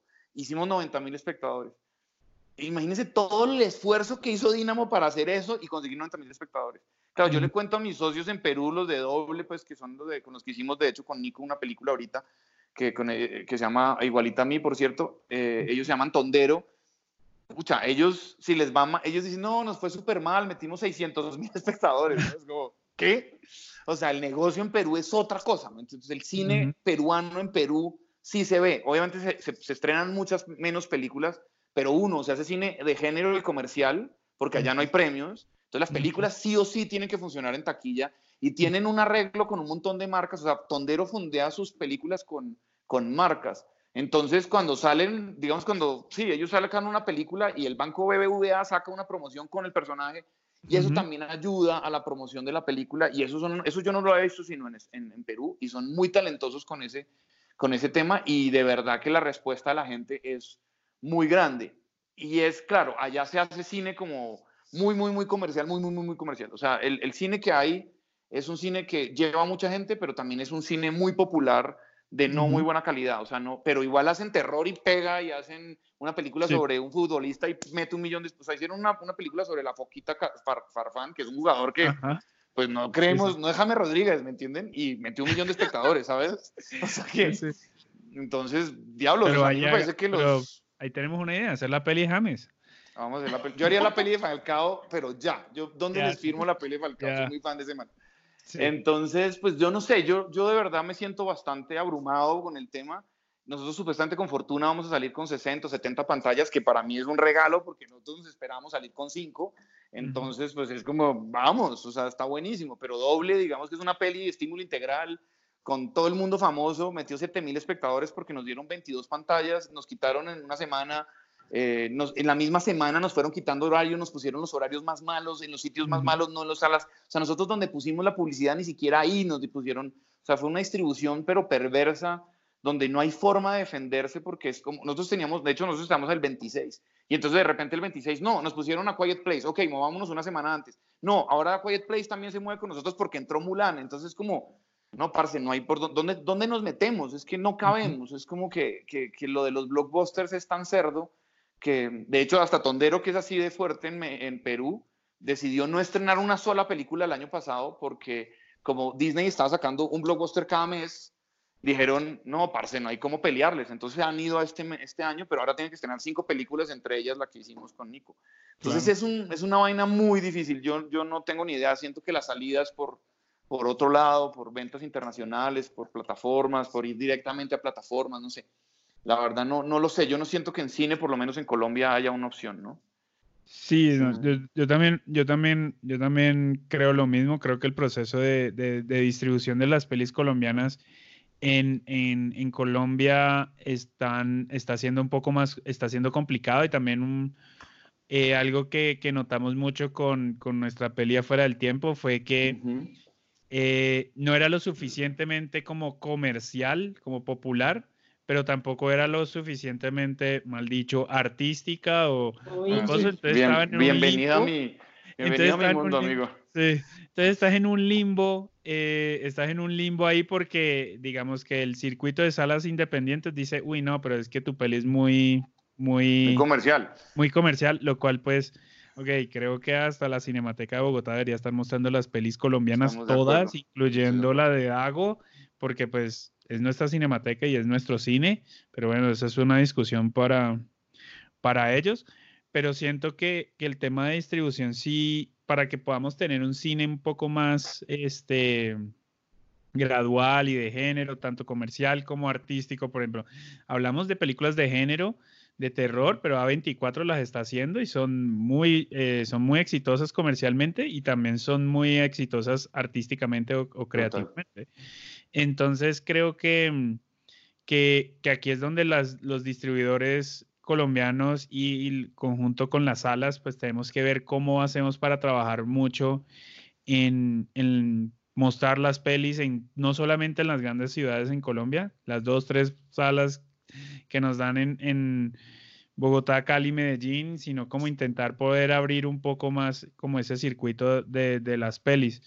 Y para pues, terminando el tema de, de distribución, ¿cómo fue, ¿cómo fue conseguir Cineplex para, para, para, para la No, una galleta, una galleta. O sea, yo pasé por, esta película pasó por tres distribuidores. Yo, a Elba fue, Elba distribuyó para nosotros Magallanes, eh, que era una peli de autor y que salimos de hecho con cuatro o cinco salas y que para esa película fue un número que funcionó bien, nos entró plata, o sea, nos entró más plata con Magallanes que con doble.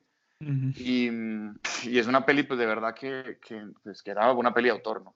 Em, yo ya la conocía a ella y yo le mandé a, a Elba el tráiler, yo sabía que Elba estaba distribuyendo terror pero ella me dijo, oye, está bueno el, está bueno el tráiler, mándame la peli. Entonces le mandé la película y le escribí después, Elba, ¿viste la peli? No me contestó, Elba, y ya. Entonces eh, hablamos con Carlos Llano de Diamond. Ah, yo, yo, hablé con Camila, con Camila Flores, que todavía estaba en, en, en Cine Colombia. Y ella, pues ella es amiga mía, yo hice Carabutian con ella, pues que, que ella trabajaba en producción en ese momento. Y, ella se vio la peli y tal, y cuando la pasó, le dijeron, claro, ella vio el corte de ese maldito que usted vio de imitación de A24, y nos dijeron que no, que tenían muchas pelis del género y que no les interesaba la película. Y, luego Diamond también la vio y dijo, bueno, porque Carlos Llanos me conocía, y entonces dijo, bueno, porque, porque eres usted, pero no quiero, yo no sé, como con miedo, y es que esa película es muy experimental, y empezó a sacar como, eh, como el culo. Y yo en una, en una conversación, cuando mostré la peli en Villa de Leiva, me quejé del tema y dije, puta, conseguir distribución es muy complicado y estaba una chica sin color que, marica, no me acuerdo su nombre, y ella me dijo, usted no ha hablado conmigo, entonces yo le pasé la película, a ella le gustó la peli, ahí ella ya vio el corte que, que estamos ahora y dijo, no, yo se las llevo y me parece una chimba, entonces la quitamos a, a Diamond, se la dimos a ella, ella vio la película y estaban tan emocionados que yo les dije, no quieren ver doble, es que también Diamond la tiene y de verdad es como que todo, yo siento que todo lo que yo les llevo a ellos es como que no quieren hacerla, pero bueno, te hago el favor. Yo no sé si es como estrategia por si acaso les va mal, no sé. Entonces les di a Cinecolor también le di doble. Con esto que pasó, nos tocó mover el estreno y ya se cambiaron las películas. Estrenó primero doble que Fortuna. Y en doble me fue tan mal, me distribuyeron tan mal, me metieron un día con no sé, como con tres estrenos más, de los cuales siete eran películas colombianas. Eh, bueno, lo sacaron a, o sea, una película que hubiera podido tener una vida más larga y, sufrí tanto que cuando me preguntaron por Fortuna, yo estaba en México filmando y les dije, no, ya no, no quiero, no quiero hacer eso y se las quité.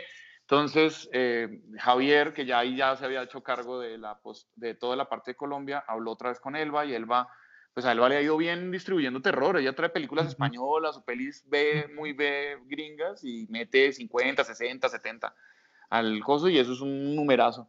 Entonces cuando vio la película dijo, sí, esta peli puede meter por ahí 60, 70, una cosa así, hagámosle. Y entonces así fue que llegamos a ella, pero sí rogando un poquito y ha sido un proceso largo, o sea, es como, como encima también se nos movió otra vez el estreno, entonces pues también convencerla que no nos dejara tirados y al final sí, por suerte ella la, la cogió y se lo agradezco mucho porque en un punto pensamos que no íbamos a poder estrenar. Entonces...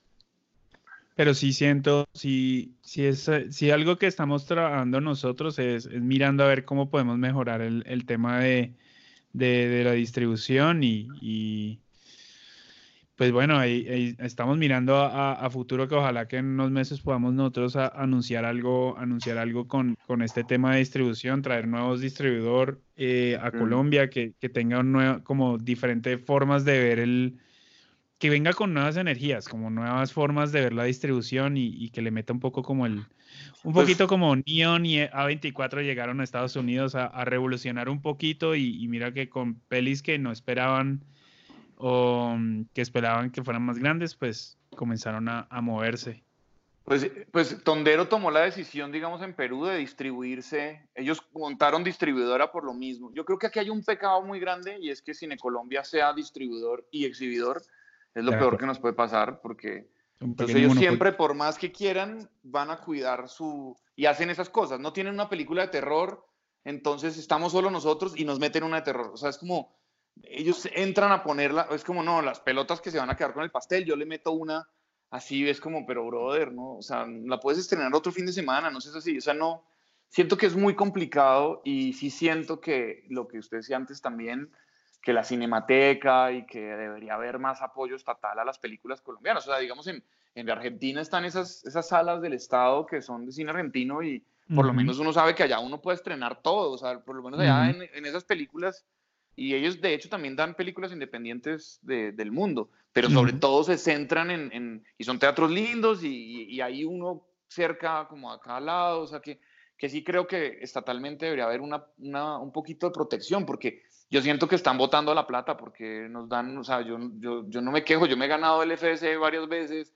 o sea, yo me lo gané con Bluff, me lo gané con doble. con doble, me lo gané con en desarrollo con doble, he estado finalista con Escéptica, que era de terror, he estado finalista también con, con, con, ese, con eso de Misteriosa que, que estuve con, con Tefi. O sea, yo no me puedo quejar, yo cada vez que voy ahí hago ruido y tal, y me dan la plata y funciona y termino haciendo mi película, pero pero ahora de verdad que como el premio más caro que daban, que era casi un millón de dólares, cuando nos dieron el premio de, de doble, al final la película no, no, la podemos mostrar en ningún lado y el FDC no hace nada porque esa película uh -huh. se vea. Y esos ganadores son un montón de películas que ganan y que nadie ve o que casi nadie ve, o que sí, a menos que eh, Munir diga, ok, yo apoyo monos, entonces ahí, o apoyo el abrazo de la serpiente, o apoyo, uh -huh. no sé, la de la, la otra esta que es donde sale Nati Reyes entonces las aguantan y entonces termina siendo, Monos terminó siendo la película más taquillera del año pasado, pero yo la vi y había dos personas en el, la sala además de, de, la persona con la que yo fui, entonces yo digo, pues es mentira, o sea, es porque Cine Colombia la está aguantando para que vaya a los Oscars, para que, o sea, sí, es, sí, sí pueden escoger y cuidar algunas películas más que a otras, entonces siento que eso es un, eso es un pecado que, que, claro, entiendo que esto es capitalismo salvaje y que también es muy romántico, pero creo que el gobierno debería entrar ahí porque están votando la plata. O sea, debería haber una plata del FDC destinado a hacer que las películas colombianas por lo menos se puedan ver, porque es que, porque es que nada, uno ni, o sea, en Tonalá, es que está Tonalá, es como que lo que donde uno puede mostrar un poquito es como tan poquito, o sea, Tonalá tiene dos salas, es que eso no es nada, mejor dicho. Sí, sí, no me parece, Entonces, tiene tres o dos, este, y estamos hablando de Bogotá y no estamos hablando de... Imagínese. Y no hay si sala, no hay en Bogotá, ¿cómo, cómo ya olvidé de Barranquilla? Pues, o sea, es que Exacto. no hay nada, o sea, no hay nada.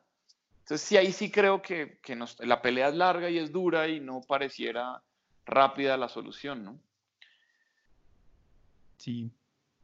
Ahora sí, los dejé, para los dejé súper animados para, para, después de ese discurso. Para terminar, una un poco más, más bonita.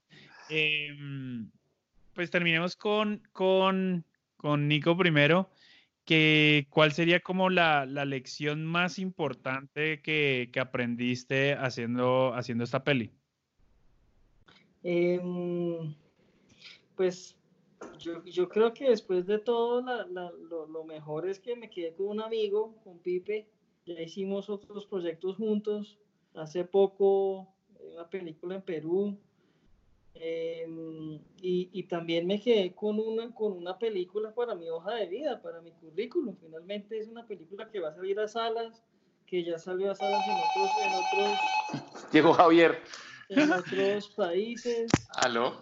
Y, sí, y nada, para mí el aprendizaje, aparte del aprendizaje profesional, que era como que lo que te decía, que, que el approach fue diferente, que rodar de, esa manera cada día aprendes, no estás tan, tan, tan atado a lo, a lo, que hay que hacer con una producción grande, finalmente estás en un proceso creativo también, pero con otro tipo de, de presión, pues. Y, y nada, para mí lo, lo, los grandes resultados de la película son una, un gran amigo, eh, una película que está en mi currículum como fotógrafo, eh, se va a estrenar y, y, con ganas de hacer más proyectos así, sin duda, sin duda. Se pueden, cada vez que haces cosas así, el segundo intento seguro queda mejor. Ya, ya, ya tienes una experiencia de antes. Claro. Pipe, ¿y, cómo llevaste esta experiencia a, las nuevas pelis, a los nuevos proyectos? Porque después de, esto rodaste Loco por Vos y ahora la de... Y, igualita a mí, ahora la de... hice dos más. Em, esto, esto, que, ¿Esto qué te hizo, o sea, la experiencia en, terror, ¿qué, qué, cambió, ¿qué cambió en vos? ¿Cómo estás trabajando ahora en el set? ¿Estás intentando que las cosas vayan un tris más rápido? No, eso siempre, esa es mi pelea usual. Yo digo mucho que yo no soy un director, sino un esperador, que realmente lo que yo hago en la vida es esperar como un idiota. O sea, en esta película es la única película en que no he esperado porque yo tenía que hacer cosas entre que yo marco la escena y la podía filmar. Tenía que ir a ayudarle al Nico a montar las luces y a, a tender la cama para, para salir con el... Con el o sea, había mucho que hacer. Entonces ahí yo sí estaba como... En cambio, en la mayoría de cosas que yo hago, yo marco y me pongo, me dedico a ver Instagram, ¿me entiendes? Entonces es como que sí cambió. Yo creo que ese es uno de los aprendizajes. Ahí tiene hablando de lo del, Instagram. En doble, en Fortuna fue la primera vez en mi vida que yo apagué el celular en el rodaje. O sea, de hecho ya no teníamos señal. Y yo ahora es una práctica que tengo, que llego al rodaje y yo apago las luces, apago el teléfono y lo prendo al almuerzo, lo vuelvo a apagar y lo prendo cuando salgo. O sea, estoy como 100% involucrado en el set, que eso me parece que es una vaina súper... Por aquí, Javi. Ah, y em, como que es una vaina que, que, que en, el en, la tele me estaba pasando que me descubría chateando en la mitad de una toma, ¿sabes? O sea, que estaba ahí como coqueteando a no sé quién y estaba yo, ¿me entiendes? O sea, es una barrada. Claro. O sea, como que, que, que, el cine sí es un regalo, ¿me entiendes? Hacer cine es un regalo. Y eso que estaba diciendo Nico es algo que es muy, muy importante. A mí me pasó en esta peli que como no podía pagarle a la gente, no mucha, pero tuve como conversaciones con un par de personas para que me ayudaran y como que se echaban para atrás. Y luego me pasó también el loco por voz que no había mucho plata y, y luego cuando ven la peli me llaman y me dicen, huevón, yo debía hacer esa peli. Y actores o, puta, está súper linda, digamos, en Loco por Voz me, me, lo dijeron así como, no, yo me era muerto de las ganas de, de, de, hacer esa película, qué hueva yo no haber escogido ese papel o ese, o haber estado ahí, de, o haberle hecho tal cosa, o haber, no lo, no lo cogí por plata.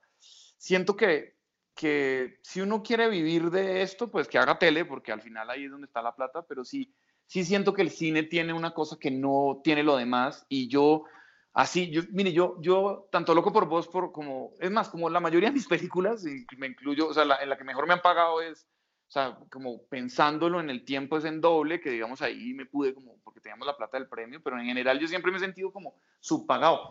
Eh, pero, pero la, recompensa que yo tengo al final viendo la película no la tengo haciendo tele, ¿me entiendes? O sea, yo he hecho, o sea, digamos Colmenares, que es la serie más linda que yo he hecho. Eh, les presento a un amigo que llegó aquí. Digo que, que, que, que, sí, como, como que lo que más lindo, o lo que más aprendí yo y lo que más como que valoro en este momento es hacer cine es como el regalo del año, pues es como que yo no, yo vivo de hacer tele y pero luego hago una película y cuando hago la película entiendo por qué me gusta hacer esto y, y, eso sí lo aplico y no solo lo aprendí en Fortuna, sino que lo reafirmé en Fortuna. O sea, haciendo Fortuna Lake yo entendí, madre, lo que yo quiero hacer en mi vida es esto y esto es lo que más, lo que yo decía, o sea, yo me quiero ir de vacaciones y hacer cine. Yo, si me gano la lotería, quiero hacer cine. Si yo, eso es mi sueño, o sea, mi, mi, mi sueño es hacer películas, no hacer televisión. Entonces esto, digamos que sí es como la, la razón por la que, por la que yo creo que estudié lo que estudié y hago lo que hago. Entonces, sí siento que la gente que quiere hacer cine, que haga cine, y si quiere vivir de esto, que haga tele, pero que se animen a hacer películas sin pensar que la película le va a pagar el, el, el, el arriendo, porque no va a ser así, pero sí va, le va a pagar de otra manera que es bien diferente y muy, muy emocionante además. Y pues le paso a este señor que no habla, güey. Sí, sí. Pásese eso ahí. La pregunta es, ¿qué aprendió después de hacer Fortuna? ¿Qué no aprendí? que no aprendí. Esto fue una escuela para mí maravillosa. ¿Cómo estás, Marco? Ahora sí saludo formalmente. ¿Cómo vas? ¿Cómo vas?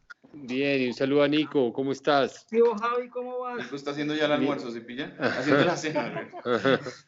Nos va, va, a servir vino a todos ahora.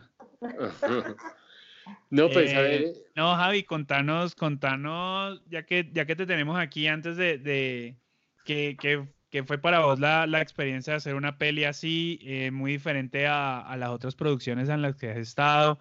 Hacer una peli sin, digamos que sin un guion finalizado y, y con este modelo de producción em, digamos, bien independiente, que, que, que es algo que, que, yo soy fan y que, practico en, mi, en, mis propias pelis. Eh, ¿Cómo fue para vos esta experiencia y qué, aprendiste haciéndola? No, pues como, como te mm, iba a contar hace un momento, la, la, experiencia fue inolvidable. Haber estado sobre todo en mi, en mi tierra, porque como sabes yo soy pastuso y de alguna manera cuando Pipe se acercó eh, a mí a buscarme para que le ayudara a hacer una película allá o para que le pusiera en contacto con alguien, yo lo primero que le dije es, eh, oiga, no, yo quiero coproducir, yo quiero estar en el proyecto. Con Felipe teníamos la, la fortuna de, de, conocernos desde la universidad y, bueno, yo le he seguido como la carrera eh, a, Pipe porque porque pues también me, me, me enfoqué en, hacer esto. Nosotros somos arquitectos de profesión, estudiamos los dos lo mismo, eh, pero una vez ya Pipe se fue a Barcelona y empezó a estudiar cine y a su regreso que hizo Bluff, pues desde ahí yo le he tenido una admiración enorme. Eh, bueno, en la universidad también lo admiraba, vale la pena decirlo. Pero, pero, pero sí, porque, porque además cuando hizo Bluff la hizo en un momento muy eh, especial, cuando apenas la ley de cine se estaba poniendo en marcha, cuando eh, pues nadie más lo hacía, cuando pues tú sabes mejor que nadie que antes de la ley de cine eran muy pocas las producciones colombianas que tenían como alguna, algún reconocimiento.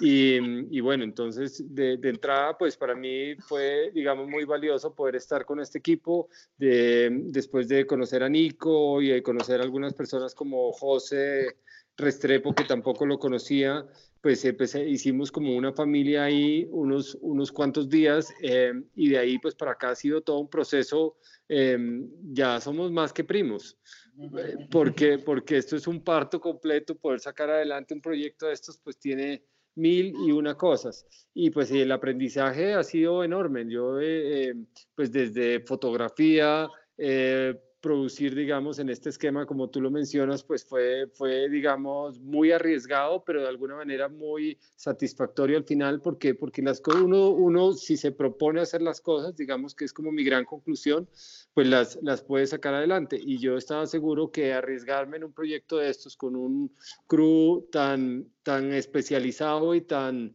y tan bueno, pues iba, iba a tener unos resultados fantásticos. Ahora, eh, pues hay cosas que, que, no dependen de uno, sino de terceros, ya todo el tema del ministerio, del FDC, de los estímulos, de conseguir un distribuidor, pues eso ya es otro parto distinto, pero, pero el aprendizaje ha sido enorme y, y ha sido como, como esa reafirmación de que uno todo lo que quiere y se propone lo puede sacar adelante y, y pues además digamos eh, mucho más con un equipo como de semejante nivel. Entonces eh, pues nada lo único que digo es que tal vez volverlo a hacer en las mismas condiciones yo creo que ya es como muy difícil eh, pero pero seguramente hacerlo con un esquema así muy similar y con algunos otros cargos digamos que como el script como como un guion, vale la pena tener un guion, digamos, para, para, hacer la próxima película del asistente de dirección. Y bueno, y algunos cargos también en, en, producción y asistentes que nos hubieran ayudado, porque es que nos tocó hacer de, a todos de todo. Entonces, yo no sé si, si digamos, esa experiencia la repetiría, pero, pero, pero pues aprendí infinidad de cosas en todos los, todas las etapas y cada uno de los procesos, digamos, que, que, que lleva eh, a hacer una película. Súper. Eh, qué cool que pudiste, que pudiste llegar para, para el final. Eh, Nico, te hago la, la, última pregunta para vos antes de que te vayas a, a cocinar la, la comida. Eh, mierda. Eh, ¿qué, consejo, ¿Qué consejo le darías a, a, esos directores de foto que están empezando ahorita? Este, pues, ¿qué consejo, qué es lo que más has aprendido, pues, ahora lo que llevas en tu carrera y, y qué, le, qué le dirías a ellos que están empezando? Eh, pues, mira, yo creo que, después de esta experiencia un consejo clave es eh, tomen riesgos, no hay nada que perder, todo que ganar. Eh, en segundo lugar, yo, yo eh, sí pienso que en nuestro país por lo menos no se puede aún, como dice Pipe, solo, yo también me, me, fascinaría solo hacer cine, pero pues no se vive de eso aquí. Yo también hago televisión, eh, hago cine, eh, hago lo que salga casi pues. Y, pero les diría que tomen riesgos, que se preparen, la academia para mí es fundamental, hay que estudiar, eh, a veces si cuesta para, yo sé que en Colombia no todo el mundo puede estudiar, pero, pero hay, hay varias oportunidades eh, frente al, al, ministerio ahora, escuelas más pequeñas y hay, hay una posibilidad de, de, estar más cerca de, de, la academia ahora en Colombia de cine. Entonces, eh, eso sería lo que yo haría si volviera a empezar en mi vida. Yo ya casi lo que he hecho, estoy enamorado de mi profesión, siempre pensé que iba a hacer esto estoy haciendo lo que, lo que, lo que soñé. Eh, y entonces, eh, nada, tomen riesgos, estudien y, y para adelante. Eso es. Súper. Javier, la misma pregunta para vos. ¿Qué, ¿Qué, le recomendarías o qué consejo le darías a, a estos productores que, que, se están graduando y que están empezando? Eh, ¿Qué consejo les darías? Pues bueno, yo me, yo, yo, a pesar de no tener una profesión afín, pues, o, o que aparentemente no es tan afín, eh, pues sí, sí es fundamental tener como una formación profesional.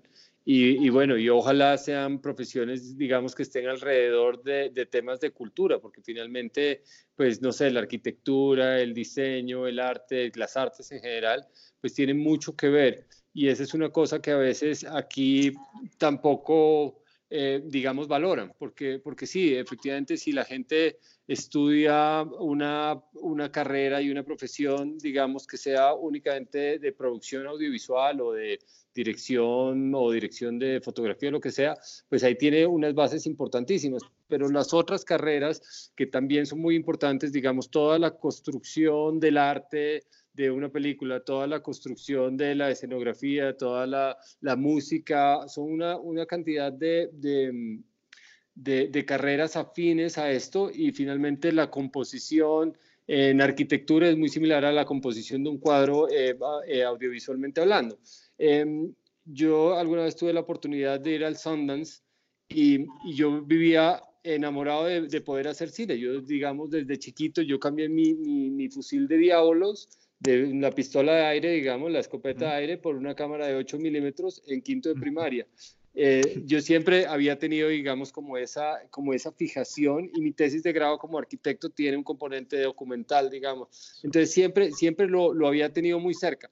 Pero eh, también coincido con Nicolás que es muy importante eh, formarse y que no necesariamente tiene que ser una formación, una carrera profesional e irse cinco años a estudiar eh, estrictamente dirección o lo que fuera. Ahora hay una cantidad de, de ayudas, de posgrados, de maestrías, de diplomados y uno finalmente puede formarse solo y, y sí, claramente es muy importante el tema, eh, digamos, eh, de la cátedra, pero, pero, pero también eh, eh, aquellas que estuve en el Sundance vi que había muchos administradores de empresas, abogados, arquitectos y una cantidad de carreras afines que terminaron haciendo cine, o sea que seguramente tenían la misma pasión que nosotros o que yo personalmente eh, alrededor de, de, del tema cinematográfico, pero que no necesariamente pues somos unos realizadores audiovisuales, sino que tenemos unas carreras afines. Eh, entonces sí, la formación no a pesar de que la escuela es absolutamente fundamental, pero pues no eh, en producción audiovisual no es, no es la única, uno tiene que formarse como una persona integral y finalmente por eso es que uno se da cuenta que mucha gente que a veces es ajena a esta profesión termina haciéndolo. Y pues este es mi caso particular, pero sí, la academia es importantísimo, estudiar es importantísimo, eh, formarse es importantísimo y después rodearse de un buen equipo y de buena gente que le pueda, digamos, acompañar y asesorar. Eso es lo que, eso es, digamos, un poco mi consejo para las nuevas generaciones. Sí, estoy, estoy de acuerdo con vos. Por ejemplo, yo, yo soy ingeniero industrial y yo, yo soy ingeniero industrial y también, y después es que, después fue que estudié, después fue que estudié cine, muy parecido a, a, a, Pipe. a, Pipe. Y mi, y mi socio productor es administrador de empresas con especialización en finanzas. Entonces, sí es algo como que, que, que creo que es vital para, para los nuevos productores y, y, directores, como también estudiar otras cosas que no tengan nada que ver con, con nuestro mundo, que sepan un poco más afuera de, de, del mundo de, de, las artes, sino que pues sepan un poquito del mundo real. Y lo de, pues, lo estudiar finanzas es una cosa que debería uno tenerla ahí, ¿no? Contabilidad. Pues Sí, pues hermano, no, de verdad que la parte de finanzas, pero no solo para este negocio, sino para cualquier negocio, ¿no? Es una cosa que nos enseñaron a hacer toda la vida empleados y ahora que todos queremos emprender estamos pero sobados porque nadie sabe bien. Entonces sí me parece que, que ahí, hay un, ahí hay un sitio donde que seguro hay que, hay que aprender de eso a la fuerza o como sea, pero hay que aprenderlo. Eh, pues Pipe, terminamos con vos, eh, mirándolo como, de, como director que, y con las varias pelis que ya, que ya tienes, ¿qué consejos le darías a, a, los directores que están, eh, que están empezando, que se están embarcando en su, en su primera peli? Eh, muy, muy en la vena de, de, Terror en la Laguna o Fortuna Lake. Eh, ¿Qué consejo les darías a, a, ellos que están empezando? Yo creo que, el, o sea, lo que ellos dicen estoy súper de acuerdo, o sea, que ahí no, no, quiero reiterar en eso, pero estoy de acuerdo en como en la academia, de verdad, si uno tiene la oportunidad de estudiar, en cuanto la tenga, irse, o sea, nunca es tarde para irse a estudiar y aprender. Pero también por otro lado siento que, que lo que sí hay que hacer es lanzarse, o sea, yo, yo tengo, yo a veces doy clases en las, en las, pues como en las escuelas de cine, a veces me invitan a dar clases de dirección o de guion, y sí siento que hay como un temor a hacer las cosas, y siento que, que lo que hay que, ese es el primero, el primer miedo que hay que superar, yo me acuerdo, yo llegué a España, yo no conocía a nadie, yo empecé a trabajar en una productora de comerciales, y lo primero que hice, en el primer almuerzo que tuve con el dueño, le dije, oiga, yo quiero hacer una película, produzcamela y yo la, yo la dirijo. Y yo, y el man me dijo así como, sí, sí, todo bien. Y yo sí fui escribiendo mi guion ahí por las mañanas y antes de, clase, de ir a trabajar iba escribiendo. Y yo de verdad, yo me levantaba como de seis y media, ocho y media, escribía todos los días y luego me iba a trabajar, llegaba por ahí a las nueve y media, diez a trabajar en una productora de comerciales. Y al final esa peli fue bluff, ganó, o sea, yo, yo monté el proyecto para el FDC solo, con una, pues había un asistente ahí que me ayudó, que luego ahora es María José Gómez, que es una productora tremenda, que fue mi asistente un tiempo y ahora es una productora, de hecho ahora trabaja en Amazon y es una chica súper talentosa, pero en ese momento estaba empezando igual que yo. Y entre los dos montamos la convocatoria y de repente nos ganamos el estímulo. Y yo de verdad no conocía a nadie, o sea, yo no sabía de nadie, yo no era, yo no tenía palanca, yo no tenía nada. Y lo pude, y así empecé, o sea, y gracias a esa película, eh, unos ejecutivos de Fox estaban aquí en Colombia, vieron el tráiler o vieron la película, no tengo ni idea, y dijeron, necesitamos, llamemos a ese director, y me llamaron, y yo dirigí Tiempo Final, que fue la primera serie de cable que se hizo en Colombia, uh -huh. y un poco me ha pasado así toda mi vida, o sea, como que, eso que les digo, hay que, como que no, como que sí me molesta un poco como que la gente haga esto por plata, porque yo a veces les pregunto eso a mis, a mis alumnos, pero tu papá es un director de cine famoso, ¿o qué? ¿Por qué estás aquí? ¿Por qué si no te gusta esto, para qué vienes? O sea, esto de verdad uno lo hace porque quiere, no o sea, para trabajar eh, ganando plata, pues hay cosas que dan más plata y que y se mata uno menos. Entonces sí siento que, que uno sí se debe lanzar a hacer lo que siente que tiene que hacer y no, y no pedirle permiso a nadie. Y yo siento que Fortuna es una muestra de eso, ¿no? Es como una película que hicimos sin pedir permiso y que luego al, al hacerla así tuvo sus complicaciones, sobre todo en esto de la ley de cine y de meternos en, como en el esquema del ministerio. Pero nosotros teníamos la peli lista, se vendió en muchos lados, está como o sea, si nosotros yo quisiéramos, ya estaríamos en plataformas y, y la hicimos sin decirle a nadie, oiga, me, me, ayuda, es que usted quiere, no sé, la hicimos nosotros. Creo que la tecnología que hay hoy permite que uno haga lo que se le dé la gana. Y lo que tú decías de Tangerine, por ejemplo, o sea, que se está, está con un celular o nosotros de verdad hubiéramos podido filmar esta misma película con, con la Black Magic o con una 5D o con una película, una cámara de fotos y, y, eso no le hubiera quitado nada a la película. Uh -huh. Entonces sí siento que uno Sí, es el momento de poder hacer cosas sin tener que pedirle permiso a nadie y, y, y, eso mostrarlo, porque, porque la otra cosa es no dejarlo ahí engavetado, ¿no? Que eso también pasa mucho, ¿no? Como que la gente escribe y nunca lo saca o filma y nunca lo edita o lo edita pero nunca lo muestra.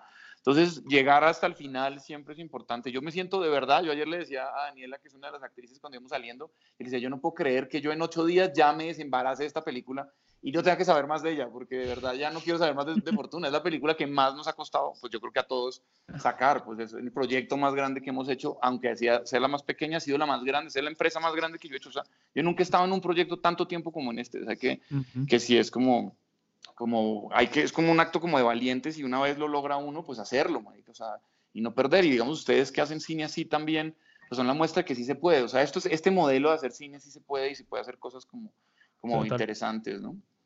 Ah, no, súper. No, pues eh, muchísimas gracias por, por estar en el, en el podcast. Eh, la verdad, pues este podcast empezó de puro, yo desparchado queriendo comenzar a hablar un poquito de, cómo hacemos nosotros, de cómo hacemos nosotros pelis y cómo podemos como intentar pues hablar un poquito porque siento que en, en, en, nuestra industria nos quedamos muy como, sí, en la conversación fix en el PIA en el BAM o cuando nos vemos de vez en cuando y ahí vamos hablando y ahí intercambiamos información, pero siento que, que, una de las ideas detrás de esto fue, pues hablemos entre nosotros, contémonos no solamente las dificultades, sino cómo vos trabajás, sino cómo estás, cómo estás produciendo vos y todos aprendemos un poquito de, de, cada uno. Entonces, muchísimas gracias por, por, por darnos esta hora y 42 minutos. Eh, de, charla y, espero que los oyentes del podcast pues les, les, les, guste mucho lo que, que utilicen más que todo, utilicen lo que ustedes y se sientan inspirados en, en hacer, en hacer pelis. Eh, pues nada, este, muchísima suerte con, con la película eh, este, este fin de semana. Eh, y, nada, pues muchísimas gracias por estar con nosotros y, por hablar con nosotros. Un placer, Parce. gracias, muchas gracias. Muchas gracias, Marco. Adiós. Adiós. Bueno, esa fue la entrevista de hoy. Espero que les haya gustado esta entrevista sin tapujos de cómo se hizo esta película de una manera independiente y cómo tenemos que encontrar maneras para mejorar la visibilidad de nuestras películas independientes. Muchas gracias por escuchar Lynch Podcast y nos vemos la próxima semana. See you, amigo.